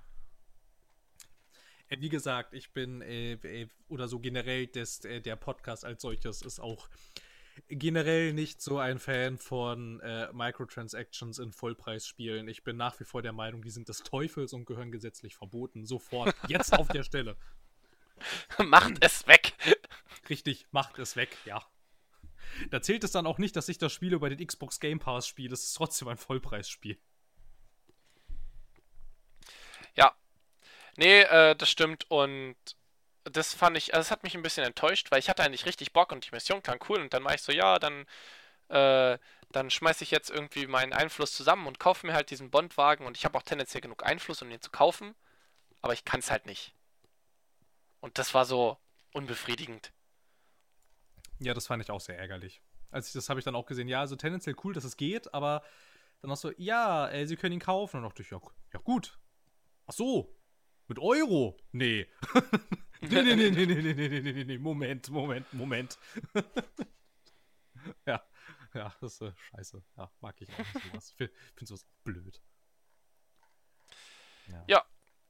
Aber ansonsten kann man Forza Horizon echt sagen, es ist ein sehr schönes Spiel. Es, hat, es macht sehr viel Spaß immer noch und ich bin mir auch recht sicher, ich werde noch eine ganze Weile damit Spaß haben. Das ist gut möglich. Ähm, ja, gut.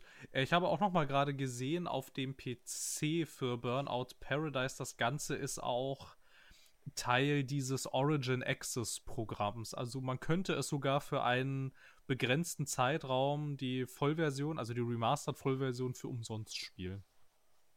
Uh, sehr cool. Ne, also für alle, die es nicht wissen, Origin Access ist quasi EAs Netflix für Videospiele.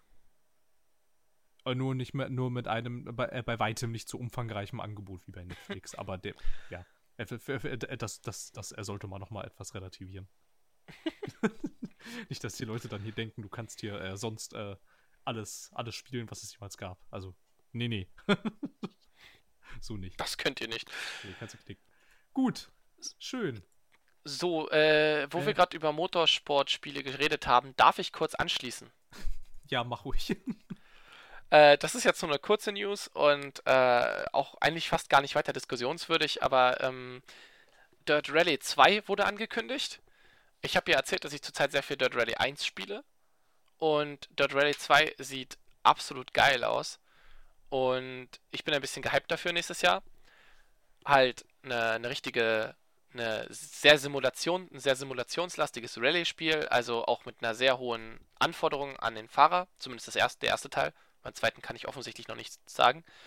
Ähm, und sie wollen jetzt einen zweiten Teil machen mit mehr Autos, mehr Strecken, äh, mehr von allem. Und ich freue mich drauf. Äh, das ist schön.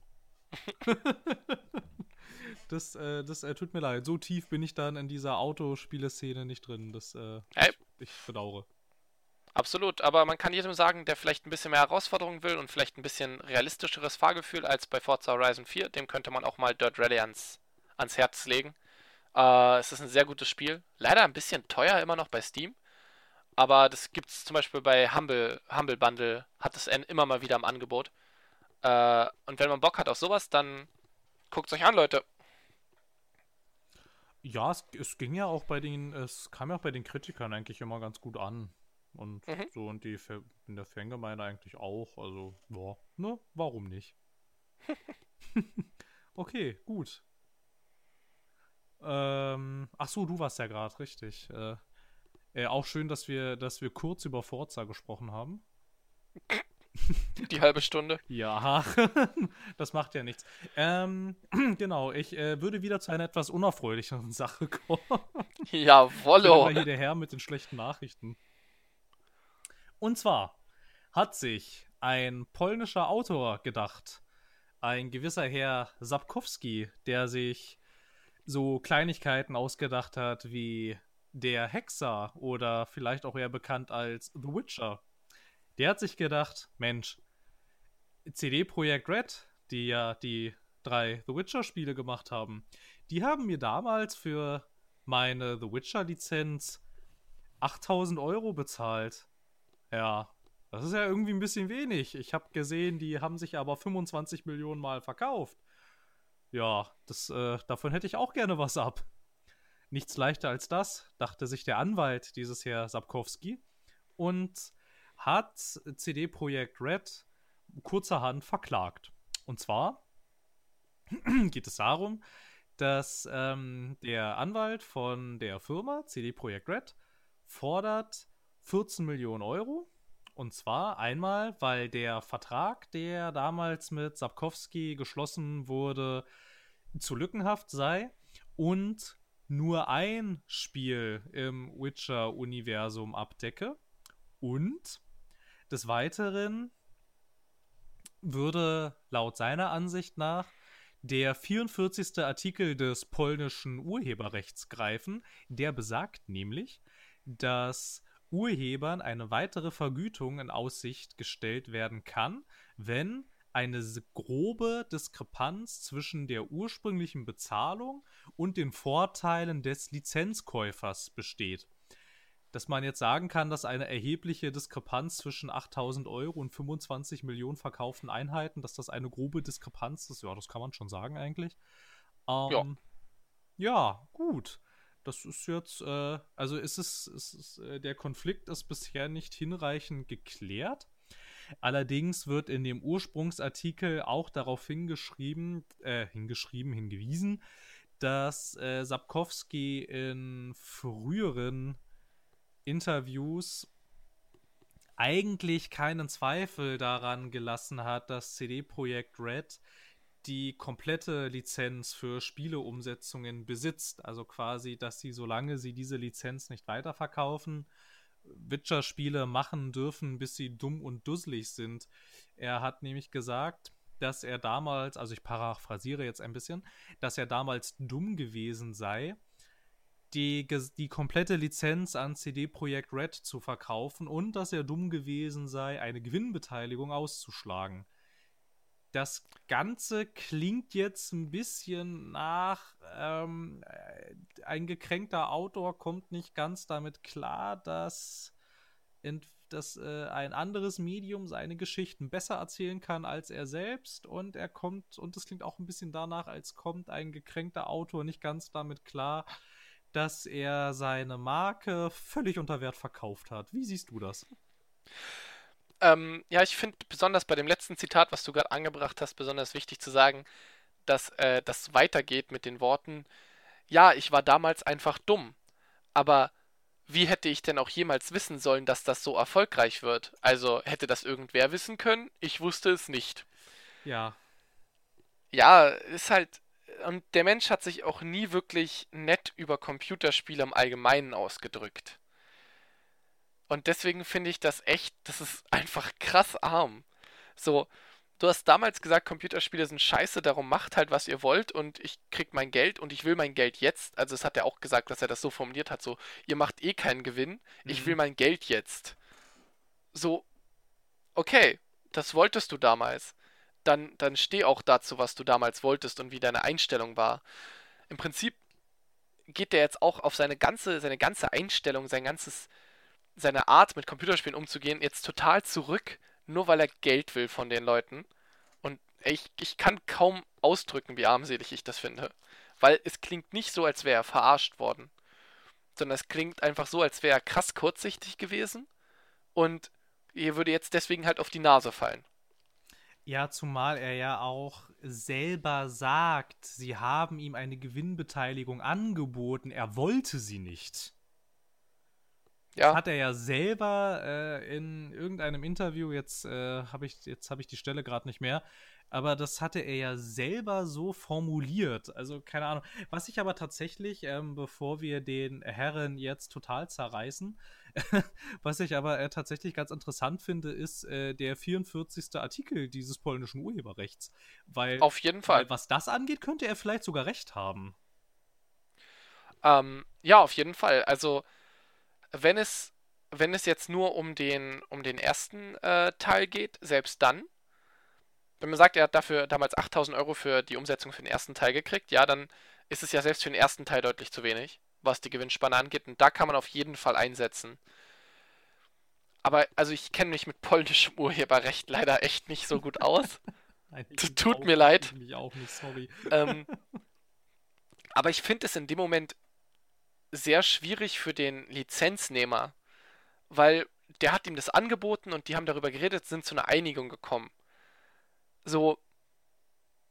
Und sie haben ja, sie haben ihm ja durchaus eine Alternative angeboten, deswegen fände ich diesen Artikel 44, ich weiß nicht, wie der umgesetzt wird, aber ich fände das sehr, sehr schwierig, wenn jetzt quasi im Nachhinein der Lizenznehmer bestraft wird dafür, dass der Lizenzgeber sich anders entschieden hat. So, Ja. das, das fände ich. Also in Deutschland würde das nicht gehen, weil in Deutschland gibt es ja diese Rechtssicherheitsklausel, äh, dass du quasi in einem einmal geschlossenen Vertrag oder bei einem einmal geschlossenen äh, Urteil musst du sicher sein, dass das richtig ist. Das kann nicht im Nachhinein geändert werden. Und das fände ich sehr schwierig, wenn das in Polen jetzt so gehen würde. Ja, ich weiß es ehrlich gesagt nicht. Ich könnte es mir aber auch nicht vorstellen, eigentlich. Also ich meine, dann würde doch niemand am Polen Verträge schließen. Du müsstest ja ständig in der Angst leben, dass sich dein Vertragspartner es anders überlegen kann und dann der ganze Vertrag nichtig ist und er dich dann womöglich auch noch verklagen kann. Also ich glaube nicht, dass eine Wirtschaft, die auf solchen äh, Gesetzen aufgebaut ist, dass die funktioniert irgendwie, ne? Also, dass du dann quasi einfach sagen kannst, ja, nö, ich habe es mir anders überlegt, mein Vertragspartner will sich jetzt aber nicht nochmal mit mir einigen, also verklage ich ihn jetzt. Das klingt sehr seltsam. Ja, vor allen Dingen so, ich habe jetzt einmal Geld gekriegt und ich will jetzt mehr Geld, weil die plötzlich mehr Geld gemacht haben. So. Hallo? Ja, Das, das. ja, ja, und zumal, also ich meine, ich weiß jetzt auch nicht, ich finde, also das weiß ich jetzt nicht, das ist nur eine Vermutung, aber ich finde, das CD-Projekt nicht wie eine Firma wirkt, mit der man sich auch nicht einigen könnte. Dann. Und so. Und ich meine, also sie haben es ihm angeboten und sie haben auch immer wieder mehrfach, auch damals schon, als er dann so angefangen hat mit, ja, Computerspiele und die tragen ja zur Verdummung der Menschheit bei und so, haben sie ja auch immer wieder dann mal äh, so Statements abgegeben, indem sie gesagt haben, dass sie das sehr schade finden eigentlich, dass man sich bei denen, also dass man nicht mehr so gute Beziehungen pflegt irgendwie und eigentlich wäre es doch schöner, wenn man irgendwie mehr zusammenarbeiten würde und so und ich weiß nicht. Und ich finde, man muss ihn auch nach wie vor dann halt auch sagen, sie haben es ihm angeboten. Und sie haben es ihm ja, also ich weiß nicht, also keine Ahnung, das. Es wirkt in der Tat ein bisschen so, als hätte ihm mal jemand gesagt, was diese, was diese Witcher-Marke im äh, Spielekosmos eigentlich wert ist inzwischen. Mhm. Und dass er dann gemerkt hat, "M- Moment. Und Moment. ich finde ich find auch die Forderung echt krass hoch. Es sind, was sind 13, 14 Millionen Euro, äh, Euro? Ja, 14 Millionen Euro. So, ja, also das ist jetzt, das ist, das ist, hat man nicht mal eben auf der hohen Kante, nicht mal als CD Projekt Red. Nee, vermutlich also, nicht. Und wir wissen ja auch gar nicht, inwieweit sie die ganzen Witcher-Einnahmen nicht schon weiter investiert haben. Ich meine, jetzt gerade steht ja deren nächstes Mammutprojekt Cyberpunk 2077 ja. an. Und das wird vermutlich auch ordentlich Geld verschlingen. Ja, ich finde, also vielleicht ist das auch nur so ein Ding, so, ich kenne jetzt seine Privatsituation nicht, aber so, er braucht Geld. Man, man fängt an mit einer total überhöhten Forderung und einigt sich dann auf etwas weißt du, so außergerichtlich auf was viel Geringeres. Ja, genau. Es ist ja in den USA gang und gäbe sowas. Genau. Wie gesagt, ich kenne mich mit polnischem Urheberrecht nicht aus, aber das könnte ich mir gut vorstellen, dass das quasi jetzt irgendwann in den nächsten Monaten außergerichtlich geeinigt wird. CD Projekt Red zahlt dem eine gewisse Summe, die sie jetzt nicht arm macht, aber ihm auf jeden Fall das Leben ein bisschen erleichtert. Weil, soweit ich weiß, waren seine Bücher auch nicht so wirklich erfolgreich, oder? ich kann mich neulich, ich kann mich noch daran erinnern, dass ich, äh, dass ich mich neulich bei äh, dir im Telegram-Chat, als die Meldung rauskam, ziemlich darüber ausgekotzt habe, wie scheiße ich seine Bücher finde.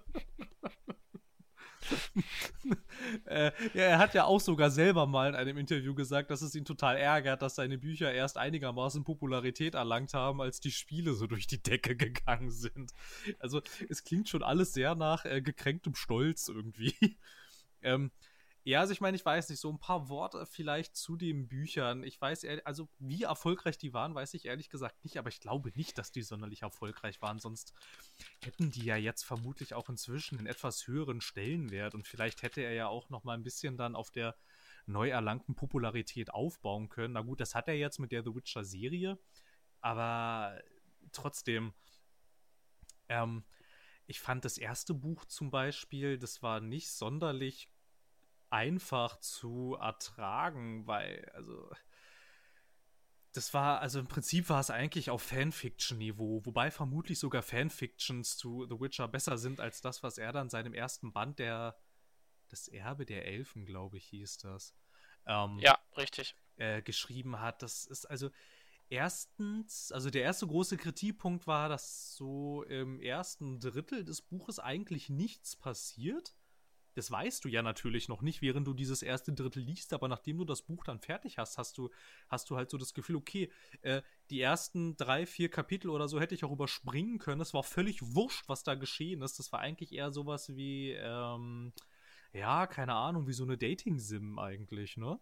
Äh, dann danach ist es ein Wirrwarr von zig tausend Handlungssträngen, die alle irgendwie so immer nur so bis zur Hälfte erzählt werden und die es eigentlich bis zum Ende des Buches und auch wenn das Buch dann fertig ist, ist es dir eigentlich nicht so wirklich klar, worum es da eigentlich ging, weil irgendwie ging es um so viele Sachen, aber um keine ging es die ganze Zeit so richtig.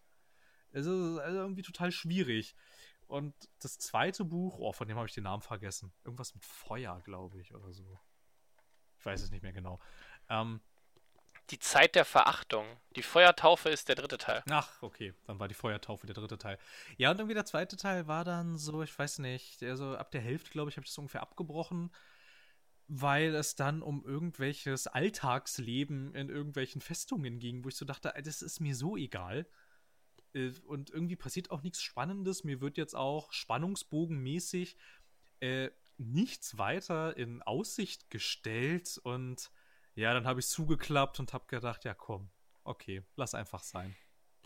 Lass einfach sein. Und seitdem war ich dann im Internet immer einer der Leute, die dann immer äh, erwidert haben, wenn Leute meinten, sie verstehen nicht, wer Jennifer ist im dritten Teil und dann die Hardcore-Fans kamen, sie sollen die Bücher lesen, habe ich immer drunter geschrieben, nein, tut es nicht, sie sind scheiße. das kannst du niemandem antun. Dann liest die Wiki-Einträge, die sind besser. Und vor allem sind die Wiki-Einträge mehr auf den Punkt gebracht. Also ich muss auch echt sagen, dass ähm, also ich habe mir jetzt kurz mal, äh, während du, während du das äh, gesagt hast, äh, habe ich dir zugehört mit einem Ohr und mit dem anderen Auge habe ich dann mal ein bisschen gelesen. Und es steht auch überall nur die Verkaufszahl der Spiele. Ja. Es steht nirgendwo die, die Verkaufszahl äh, in, also in anderen Ländern. Ja, ich glaube auch nicht, dass die so einen Also die sind, die haben wohl so, so, die haben wohl eine gewisse Art, so eine Kultigkeit in äh, Osteuropa. Aber ich weiß nicht, hier steht eigentlich nichts davon, dass das so krank erfolgreich war. Nee, also ist es vermutlich weit entfernt äh, von einer Popularität wie sowas wie Harry Potter oder Herr der Ringe. Mhm. Äh, vermutlich auch in Osteuropa. Ähm, ja, also mich würde es tatsächlich nicht wundern, dass es bei den Verkaufszahlen seiner Bücher mal so einen kleinen Peak gab, als äh, immer wenn ein neues Witcher-Spiel rauskam. Aber ja, so an sich, also ich meine, keine Ahnung, so die Buchreihe oder so generell ähm, Sachen, die auf den Büchern basieren, das, die, die sind ja auch überhaupt nicht relevant irgendwie. Es, alle beziehen sich auf die Spielreihe. So, ich meine jetzt keine Ahnung, also es, ist jetzt, es wird jetzt nochmal interessant, wenn dann die Netflix-Serie rauskommt. Inwiefern hm. die sich dann tatsächlich an den Büchern orientiert, weil da hat ja äh, Sapkowski extra nochmal gesagt gehabt, nein, es basiert auf seinen Büchern und nicht auf seinen und nicht auf den Spielen, die CD Projekt gemacht hat. Das, das war ihm wohl auch sehr wichtig, das ähm, hinreichend zu betonen, dass hier, äh, dass, äh, dass die Serie auf äh, richtiger Kunst basiert und nicht auf so einem Pixelschund. Ähm, Aber ja, bleibt abzuwarten. Ich glaube aber ehrlich gesagt, dass wenn die Serie erfolgreich ist, ist die nur erfolgreich, weil die Witcher-Spiele so erfolgreich waren. Ja, auf jeden Fall. Also das kann man, da kann man, glaube ich, nicht wirklich einen, äh, einen krassen Unterschied zwischen den beiden machen, Sachen ziehen. Das, äh, also zu, das. Design, glaube ich, von Geralt wird dann auch nochmal interessant. Generell das Figurendesign, wie sehr die äh, den Figuren aus dem Spielen ähneln, weil Geralt in den Büchern ein bisschen anders beschrieben ist. Und so, generell. Also auch die Welt ein bisschen anders geschrieben ist. So, CD-Projekt haben ja auch gesagt, sie nehmen sich einige künstlerische Freiheiten. Und so, und generell äh, existiert auch in Foren der Konsens, dass die ähm, Welt aus den Spielen nicht mehr wirklich so viel mit den Büchern zu tun hat. Es geht eher darum die Marke. Also das könnte nochmal interessant werden. Ja, also ich denke, sie werden, also sie würden gut daran tun, sich an den Spielen zu orientieren, weil die halt einfach extrem erfolgreich sind. Und ich glaube, viele Leute sehr enttäuscht wären, wenn es sich jetzt plötzlich stark an den Büchern orientieren würde. Vor allen Dingen in dem quasi durch die Spiele dominierten westlichen Markt. Ähm, und ich weiß nicht, äh, ob der osteuropäische Markt das auffangen könnte. Vermutlich nicht. Ich glaube, dass die Kaufkraft im westlichen Markt, also besonders in Westeuropa und auch USA, Kanada, ich glaube, die ist deutlich größer. Ja. Und ich glaube auch, dass da der Absatzmarkt deutlich größer ist. So, ich weiß nicht. Ja, also ich meine, keine Ahnung, man muss jetzt halt dann natürlich auch dann überlegen, verprellst du ein paar Hardcore-Fans, die dann vielleicht enttäuscht sind, dass Geralt nicht so aussieht wie in den Büchern? Oder verprellst du die 25 Millionen Menschen, die das Spiel gekauft haben? Ja, die, also deswegen meine ich, sie würden gut daran tun, ähm, das so zu machen. Aber vielleicht nehmen sie sich, also was natürlich auch cool wäre, äh, so quasi eine neue eigene Interpretation raus. Mal gucken. Ja, wobei du da auch dann häufig in so schwieriges Gefilde kommst, weil dann besonders bei sehr ausdefinierten Geschichten springen dir dann ganz schnell die selbsternannten Lorewächter aufs Dach. Und dann ist das Internet voll mit Shitstorms. Och, Gottchen. Ja, also, ich muss ja sagen, ich war ja selber nicht besonders happy über ähm, dieses Ding, was sich Star Trek äh, nennt, das äh, STD, äh, abgekürzt wird, äh, Discovery. Mhm. Da war ich ja auch nicht happy als relativ Hardcore-Tracky, aber ich habe meine Meinung sinnvoll ausgedrückt im Internet, aber ich bin da nie irgendwie so, ey yo, ihr seid scheiße, auch wenn ich es echt nicht gut fand. Ich verstehe es nicht. Ich verstehe die Menschen nicht. Nee, ich verstehe es nicht. Keine Ahnung, letzten Endes äh, bleibt mir da auch immer nur übrig zu sagen, so Leute, das ist alles nur ausgedacht. Das, äh, nichts davon existiert wirklich. Das sind alles nur Geschichten.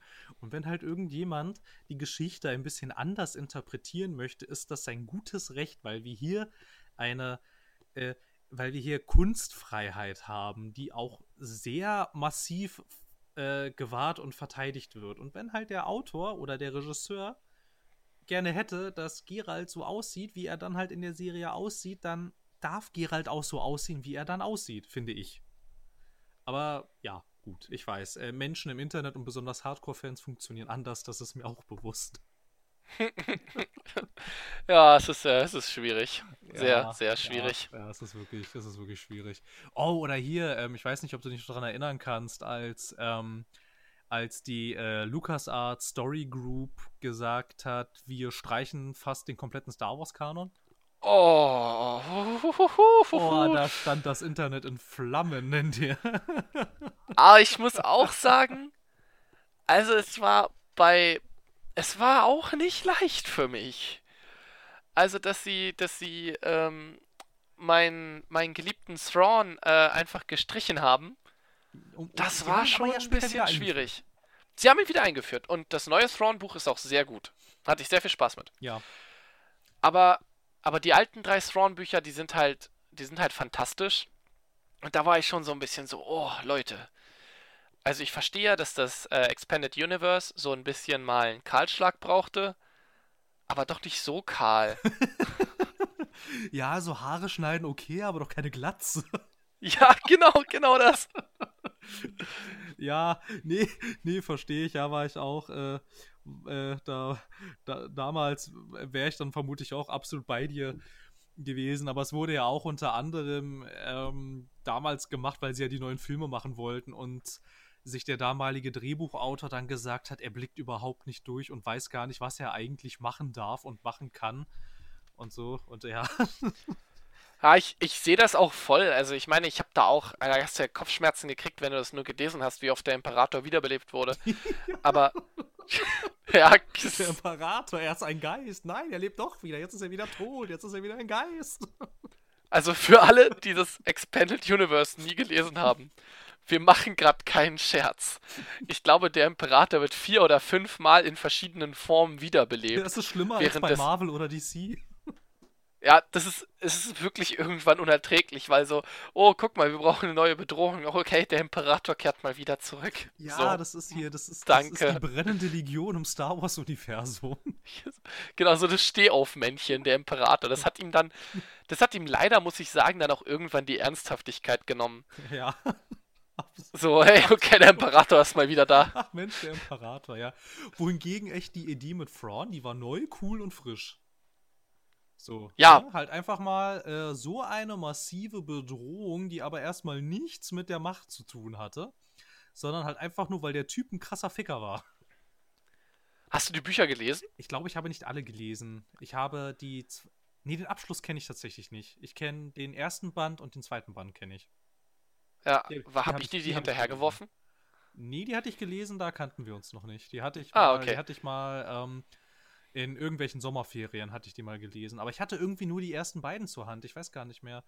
Und ja, vermutlich kam dann wieder irgendwas dazwischen und dann habe ich es vergessen. Aber jetzt, wo wir gerade darüber sprechen, fällt mir auf, dass ich eigentlich schon gerne wüsste, wie diese Story zu Ende geht.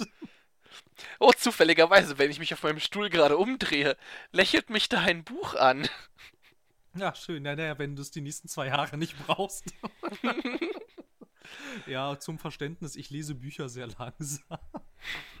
Und sehr, Vor allen Dingen Bücher, die man ihm ausgeliehen hat. sehr unregelmäßig, ja. Ja, aber ich meine, fairerweise bei A Ready Player One musste ich sagen, ich hatte irgendwann keine Lust mehr. Ja, es ist nicht ganz so gut. Ja, besonders im Mittelteil, der ist ziemlich langweilig.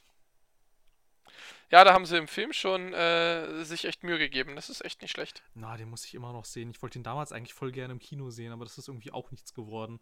Das hatte dann den äh, Thrawn 3-Effekt. Ich wollte so gerne, aber irgendwas kam dazwischen.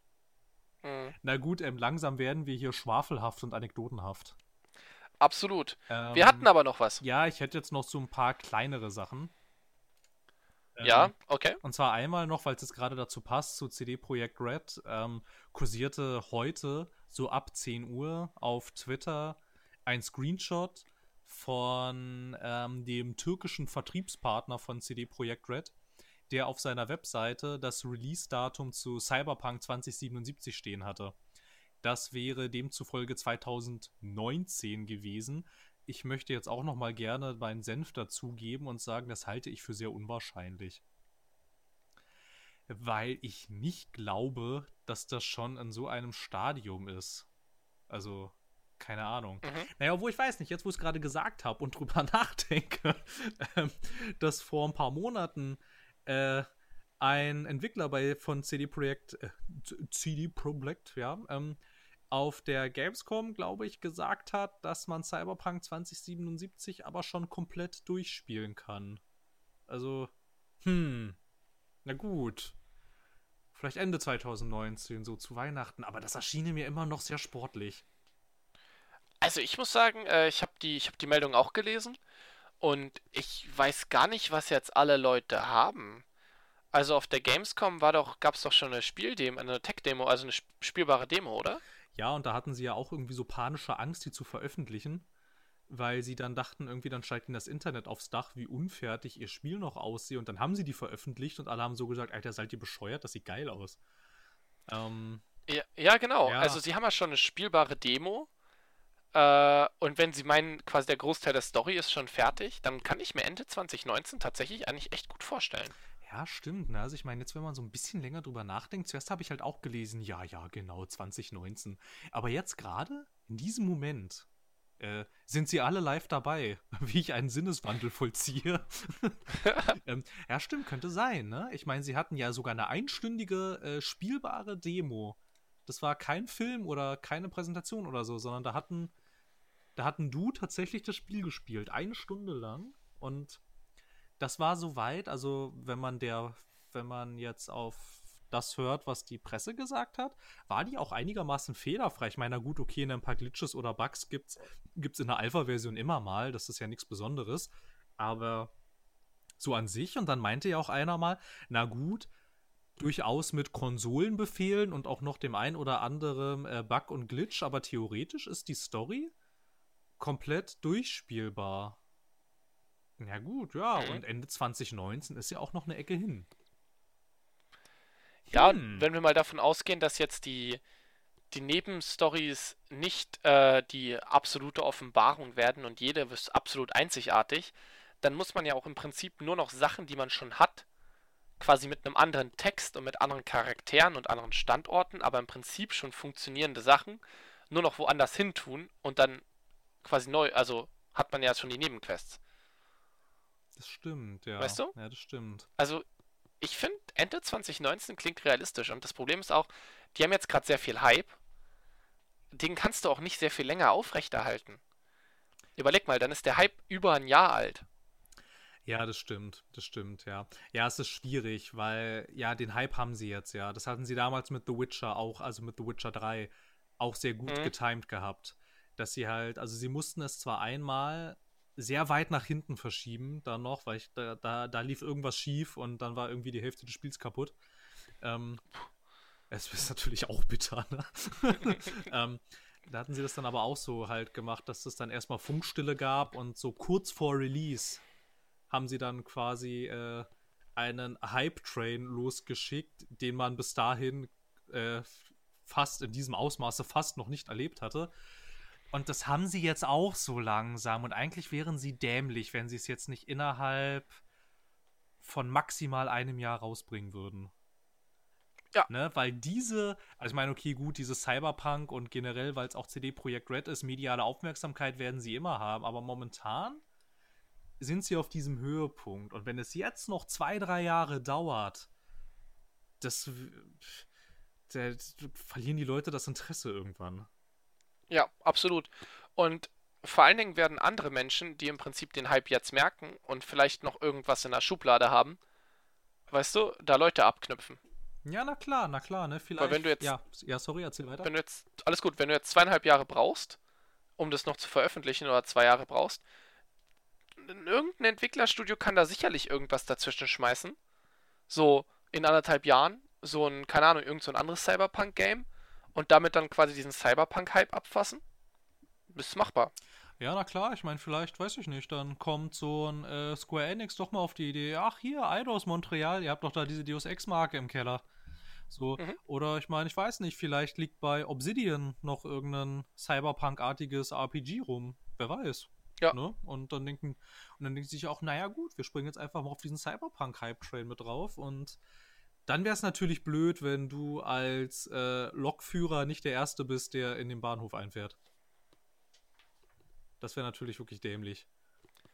Das wäre echt blöd. Da, und deswegen denke ich, dass sie nicht sehr viel länger als ein Jahr brauchen werden. Vielleicht kriegen wir das nächstes Jahr zum, Weihnachts-, zum Weihnachtsverkauf, aber definitiv nicht nach zwei. Also ich glaube wirklich nicht nach 2020. Nee, also da muss schon sehr viel schief gehen. Hm. Irgendwie, weiß nicht.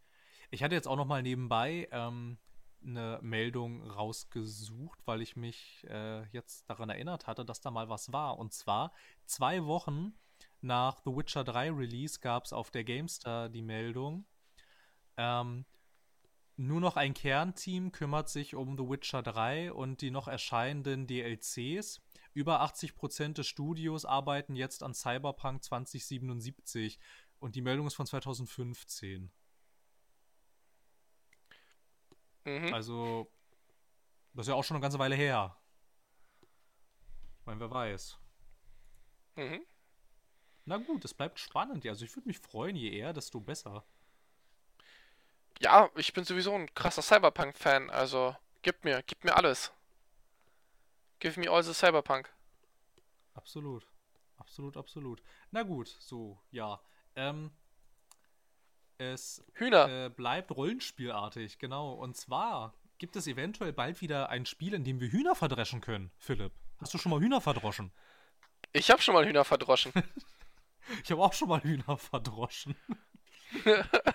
und zwar reißen die Gerüchte über ein Fable 4 nicht ab. Ja, ja, ich weiß, äh, einer, äh, einige werden jetzt sagen, ja, ja, Fable 4 seit der Gamescom 2017 sagen alle, wir kriegen bald Fable 4.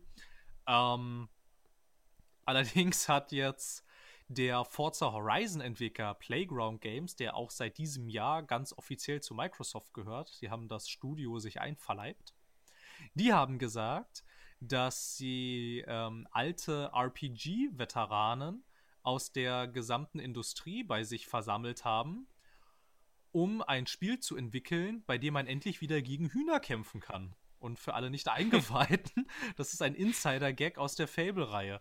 Und es scheint tatsächlich, so kurios das auch sein mag, scheint es tatsächlich, dass wir zwei Jahre nach der Studioschließung von Lionhead, den ursprünglichen Fable-Entwicklern, tatsächlich ein neues Fable kriegen. Wir wissen nur noch nicht so genau wann und in welcher Form und wie. Aber Playground Games suchen schon seit längerem sehr viele Leute für ein Story-based AAA RPG. So, genau, das ist die Bezeichnung auf deren Webseite. Da kann sich auch jeder für bewerben. Also, wer weiß. Da darfst du vermutlich das NDA unterschreiben, bevor du überhaupt zum äh, Bewerbungsgespräch antrittst. Ja, vermutlich. Aber ansonsten klingt das natürlich für alle Fable-Fans ziemlich vielversprechend. Ich glaube auch ehrlich gesagt inzwischen, dass, dass da was dran ist. So vor ein paar Jahren dachte ich, das ist Wunschdenken. Die haben vor einem Jahr erst äh, Lionhead dicht gemacht, die an Fable gearbeitet haben. Mhm. Aber, also, vor allem die Gerüchte reißen ja auch nicht ab, ne? Von irgendwelchen Insidern, die da was bei Playground Games gesehen haben wollen, von irgendwelchen Leuten, die da dann ähm, nicht eindeutig, aber so um drei Ecken dann irgendwie erzählen, was sie bei Bewerbungsgesprächen gesehen haben und so. Also irgendwas Fable-artiges ist da garantiert im Kommen. Und ich wüsste nicht, was ein Microsoft Studio sonst für ein RPG entwickeln könnte, wenn es nicht ein komplett neues ist. Zuerst hätte ich, also ich hätte zuerst wirklich gedacht, sie, ähm, das Playground an was komplett Neuem arbeiten, damit man auch vielleicht endlich mal auf äh, RPG-Seite Sony was zu äh, was zum Entgegensetzen hat.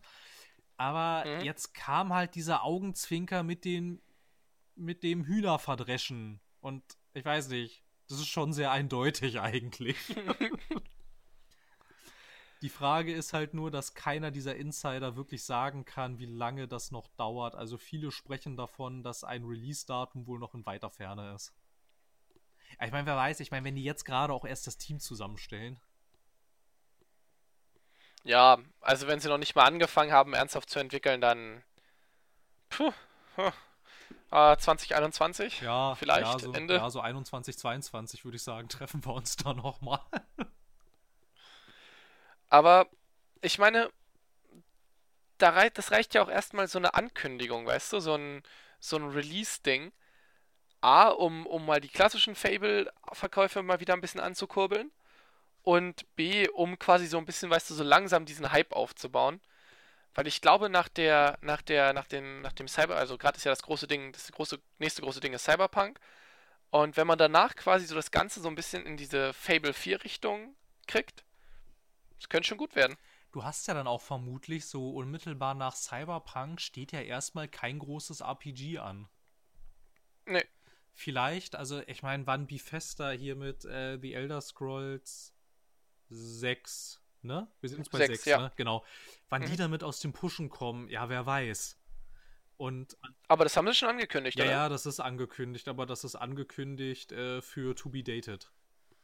Mhm. Also es gibt ja auch nichts dazu zu sehen, außer irgendwie einen paar Sekunden langem Schwenk über irgendeine bergige Waldlandschaft. Das kann überall, also keine Ahnung. Das könnte auch, das könnte halt auch alles Mögliche bedeuten. Und so, und ähm, ja gut, die bringen jetzt da dieses Fallout 76 raus, wo auch keiner so wirklich genau weiß, für wen das eigentlich ist und was das sein soll. Und aber nach Cyberpunk ist halt erstmal die Lücke wieder frei. Weil auch sowas wie äh, BioWare's Anthem und so, das ist alles vorher. Mhm. Ja, Also da könnte, Ja, man, also- könnte man was timen eigentlich, wenn man es ein bisschen drauf hat. auf jeden Fall. Und dann halt quasi die, die Leute mal wieder ein bisschen Richtung Fable bringen. Kann sicher nice sein. Ja, und vor allem würde Microsoft auch mal wieder, äh, denen würde das mal wieder ganz gut tun, so eine große Marke im Portfolio zu haben, die sie nicht jedes Jahr routiniert rausbringen. Irgendwie, ne? Ich meine, du hast ja jedes Jahr dein Forza, alle Jubeljahre kommt mal ein Halo und das war's ja eigentlich. Also das schaden kann's nicht. ne? So. Na gut, ja, ist, ja, wer weiß. Wir können leider nicht sehr viel mehr darüber reden, weil man es immer noch nicht so wirklich genau weiß, eigentlich. Aber ich denke inzwischen schon, dass da was dran ist. Das klingt zu konkret, als dass da nichts wäre. Ja, also ich glaube auch nicht, dass man, dass man solche Aussagen tätigt und wenn es dann kein Fable 4 wird, dann ist, glaube ich, die Enttäuschung auch einfach echt groß. Ja, vermutlich. Und damit so eine Ent quasi zu sagen, hey, wir kündigen ein neues Spiel an und alle sind schon bei der Ankündigung enttäuscht, dann hast du ja auch echt nichts gewonnen. Nee, also ja, schon allein, ja, stimmt, schon allein von diesem Aspekt müssen sie ein Fable bringen eigentlich. Ansonsten, alles, alles, was sie jetzt da an einem RPG entwickeln, was kein Fable ist, kann nur scheiße sein. Ja. Vermutlich zu Unrecht, aber trotzdem. Na gut. Haben wir's, ne?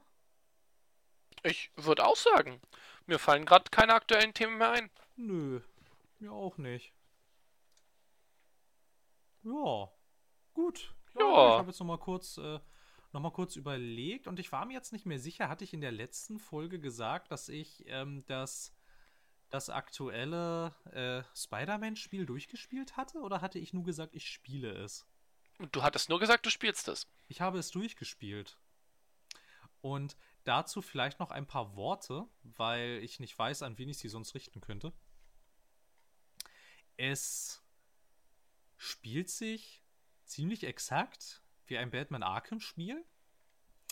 Allerdings, was man diesem Spiel auch zugute halten muss, nee, davor muss man es noch kritisieren. Und zwar, dass es sich äh, genau so spielt wie ein äh, generisches Open-World-Spiel der Ubisoft-Marke, aber du merkst es nicht so massiv, weil es genau, wie wir es jetzt gerade auch schon bei Forza Horizon 4 hatten, es einen unglaublich guten Flow hat und dass es einfach so unglaublich geil und befriedigend ist, einfach nur auf dem Weg von Mission zu Mission zu sein. Weil es ist, einfach- es ist so unglaublich cool, durch Manhattan zu schwingen und dabei halt einfach genial auszusehen, wie du da halt so durch die Gegend jumpst und ähm, dann auch später kannst du so einen Perk freischalten, dass du Tricks machst und so und einfach mega cool. An sich, ja, also es hat Türme, auf die du hochklettern musst, um die Karten freizuschalten. Es hat eine Quadrillion Collectibles, die du einsammeln musst. Aber abseits dieser Ubisoft-artigen Game Design-Krankheiten ist es eigentlich wirklich schon ein grundokayes Spiel gewesen. Der Anfang war sehr genial, also storymäßig gesehen, der war ziemlich cool, der hat sehr viel Spaß gemacht. Der fällt auch gleich mit der Tür ins Haus. Da geht es nicht lange drum, ja, wer ist Spider-Man und äh, äh, wo kommt der her und was war jetzt das mit der Spinne und so, mhm. sondern es geht gleich los, weil davon ausgegangen wird, jetzt aktuell, besonders auch bei diesem Marvel-Hype, wissen die Leute, wer das ist und wir verschwenden jetzt nicht viel Zeit damit, diese Figur vorzustellen.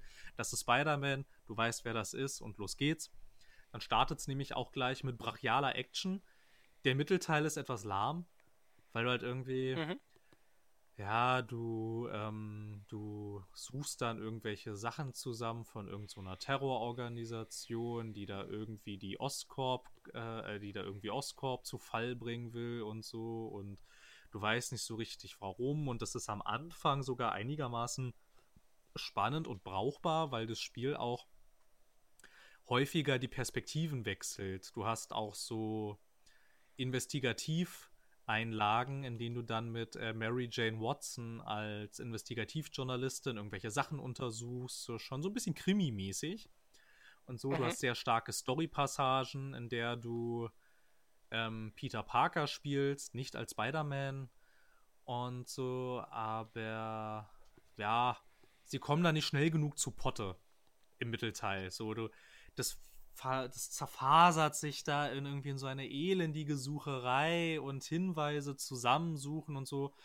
Aber das Ganze hatte ich sofort wieder vergessen und ich hatte es den Entwicklern sofort verziehen, nachdem ich dieses bombastisch, episch geile Ende gesehen habe, was ich nicht weiter spoilern möchte, weil das echt ein bisschen schade wäre. Also. Ah, es ist so gut. Das Ende war großartig. Das war, also das das Ende war sogar, also, also man könnte eigentlich fast sagen, das, das, das Ende war so gut inszeniert wie ein guter Marvel-Film. Oh, krass. Also das, das, war wirklich geil. Und so, und vor allem, weil es halt diese super positiven Aspekte auf der einen Seite hat, kann man diese, dieses Ubisoft-artige Open-World-Design kann man schon zähneknirschend fast durchgehen lassen. Ich meine, klar, ich finde es ich finde es nervig, wenn deine Minimap zugeschissen ist mit Collectibles. Ich finde das echt anstrengend, weil ich dann halt auch irgendwie, also ich meine, ich sammle sie nicht ein und ich will sie auch aktiv nicht einsammeln, weil mir das eigentlich zu blöd ist, aber du hast halt die ganze Zeit im Hintergrund so diesen Druck vom Spiel, dass dir sagt, hey, sammel das mal ein, komm, willst du das nicht einsammeln? Hey, guck mal da drüben, willst du das nicht einsammeln? Guck mal, hier ist auch noch was, sammel das doch auch noch ein. Und dann schon denkst, nein, lass mich in Ruhe.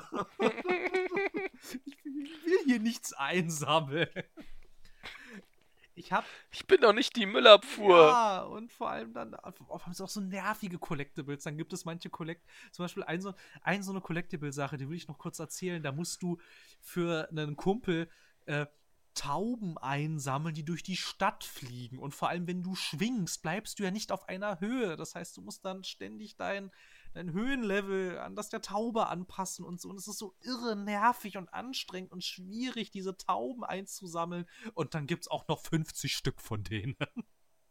Jawollo. Ja, wo du dir halt so denkst, also wenn ich eins ganz sicher nicht mache, dann ist das diese Tauben einsammeln. Die können mich mal. Das war furchtbar. Na gut.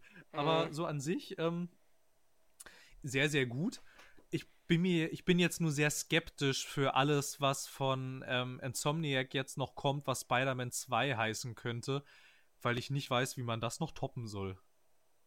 An Bombast und Inszenierung. Also weiß ich nicht, wo das enden soll. Ich meine, im Prinzip, das wäre eigentlich als letzter Teil gut gewesen, was sie da am Ende ab abgeliefert haben. Ich wüsste nicht, was darauf jetzt noch folgen soll, ehrlich gesagt. Weil es geht eigentlich. Also, wow. Schwierig, wirklich sehr schwierig bei Rocksteady hatten sie es damals mit den Arkham-Spielen halt, finde ich, sehr geschickt gemacht. Da hattest du am Anfang nur Arkham Asylum und das war auch noch sehr linear. Du hattest zwar hier und da immer mal so größere Passagen, durch die du laufen konntest und so, aber noch recht klein. Bei Arkham City hattest du ja dann diesen, nur diesen einen Bezirk von Gotham City. Und bei Arkham Knight war es dann halt die ganze Stadt mit dem Auto. Ja. Die Entwicklung hast du jetzt ja aber nicht, weil du ja schon im ersten Teil alles rausgefeuert hast. also, weiß nicht. Keine Ahnung. Ich möchte, ich, ich, ich möchte jetzt nicht äh, Game Designer bei denen sein, weil ich jetzt echt nicht wüsste, wo ich ansetzen soll. um, da jetzt noch, Okay. um da jetzt noch irgendwie eine Schippe raufzulegen. Und vor allem, ich meine, keine Ahnung, ich wüsste halt auch nicht, was du ähm, im zweiten Teil, also ich, willst du Manhattan jetzt nochmal zerlegen? Das nimmt dir keiner ab, das macht keinen Sinn so wirklich. Irgendwie. Ähm, jeder Marvel-Film. Ja, aber ich meine so an sich, so da, da hatten sich die Filme hatten sich da aber auch ganz gut gesteigert eigentlich so, ne? So der der Showdown im ersten Teil war dann halt irgendwie in so einer Ruine, der zweite war dann nur in den Docks und im dritten Teil ging es dann erst so, na gut, es war eigentlich nur eine Baustelle und so, aber ich meine, da geht auch recht viel kaputt dann in diesem Spiel und so. Mhm. Und jetzt im zweiten Teil einfach wieder alles kaputt zu machen, das wirkt einfach nicht nochmal so sehr, wie es im ersten gewirkt hat.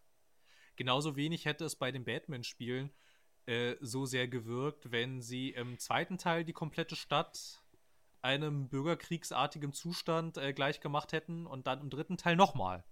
So, das, Ja, ja, du hast schon recht, du hast schon recht. Ne, also deshalb schwierig. Weiß nicht, was da noch kommen könnte. Man könnte das Ganze natürlich auf äh, ein höheres Level heben und vielleicht so in Richtung in Richtung Avengers gehen, so langsam. Nicht mit so Monsterschritten, aber vielleicht so ein bisschen in die Richtung, zumal dieser Avenger Tower, der existiert ja im Spiel auch. Da kann man nur nicht reingehen. Ah. Okay, Aber der cool. existiert, ja. Und äh, Spider-Man äh, gibt, also lässt, äh, lä lässt dich, also setzt dich auch in Kenntnis, wenn du an diesem Tower vorbeischwingst, dass es doch eigentlich schon ziemlich cool wäre, Teil der Avengers zu sein. Und vielleicht wird es ja eines Tages was. Und Hm. also vielleicht so als Augenzwinkern. Ich weiß nicht, wie ernst sie das gemeint haben. Aber ja. äh, bleibt spannend und schwierig. Weiß nicht, keine Ahnung. Wie gesagt, ich will jetzt nicht Game Designer bei denen sein. Ich wüsste nämlich echt nicht, was ich machen soll. Dass es auch glaubhaft bleibt. Hm. Aber es war wirklich. Also ich würde es weiterempfehlen, definitiv. Wenn man die Durststrecke in der Mitte überwunden hat, die ist auch nicht wirklich lang, aber sie ist lang genug, um ein bisschen zu langweilen. Ähm, und wer sich nicht genötigt fühlt, diese ganzen Collectibles einzusammeln, der kann damit trotzdem ein äh, sehr, sehr spaßiges und sehr, sehr gut äh, gepolischtes Spielerlebnis haben. Zumal, wenn sie den Mittelteil echt weggelassen hätten, hat das Spiel eigentlich auch ein sehr gutes Gefühl für Tempo. Hätten sie halt nur nicht diesen elendig langweiligen Mittelteil. Aber das klingt ja, das klingt ja ziemlich Ja, cool. eigentlich schon. Eigentlich schon. Gut, jetzt haben wir es aber wirklich. Alles klar. Gut, ähm, ja, ne, dann soll es das gewesen sein. Äh, wir haben zu später Stunde angefangen und verabschieden uns zu noch späterer Stunde. Euch Es ist fast um eins. Gott, ja, Gott, ich sehe es auch gerade. Eieiei. Gut, ähm, ihr alle da draußen, äh, sehr erfreulich, dass ihr bis hierhin zugehört habt und immer noch dabei seid. Und ja, ich würde sagen, weitermachen mit dem, was ihr gerade tut.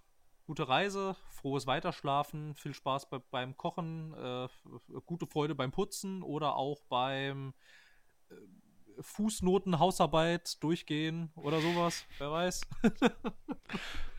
Na gut.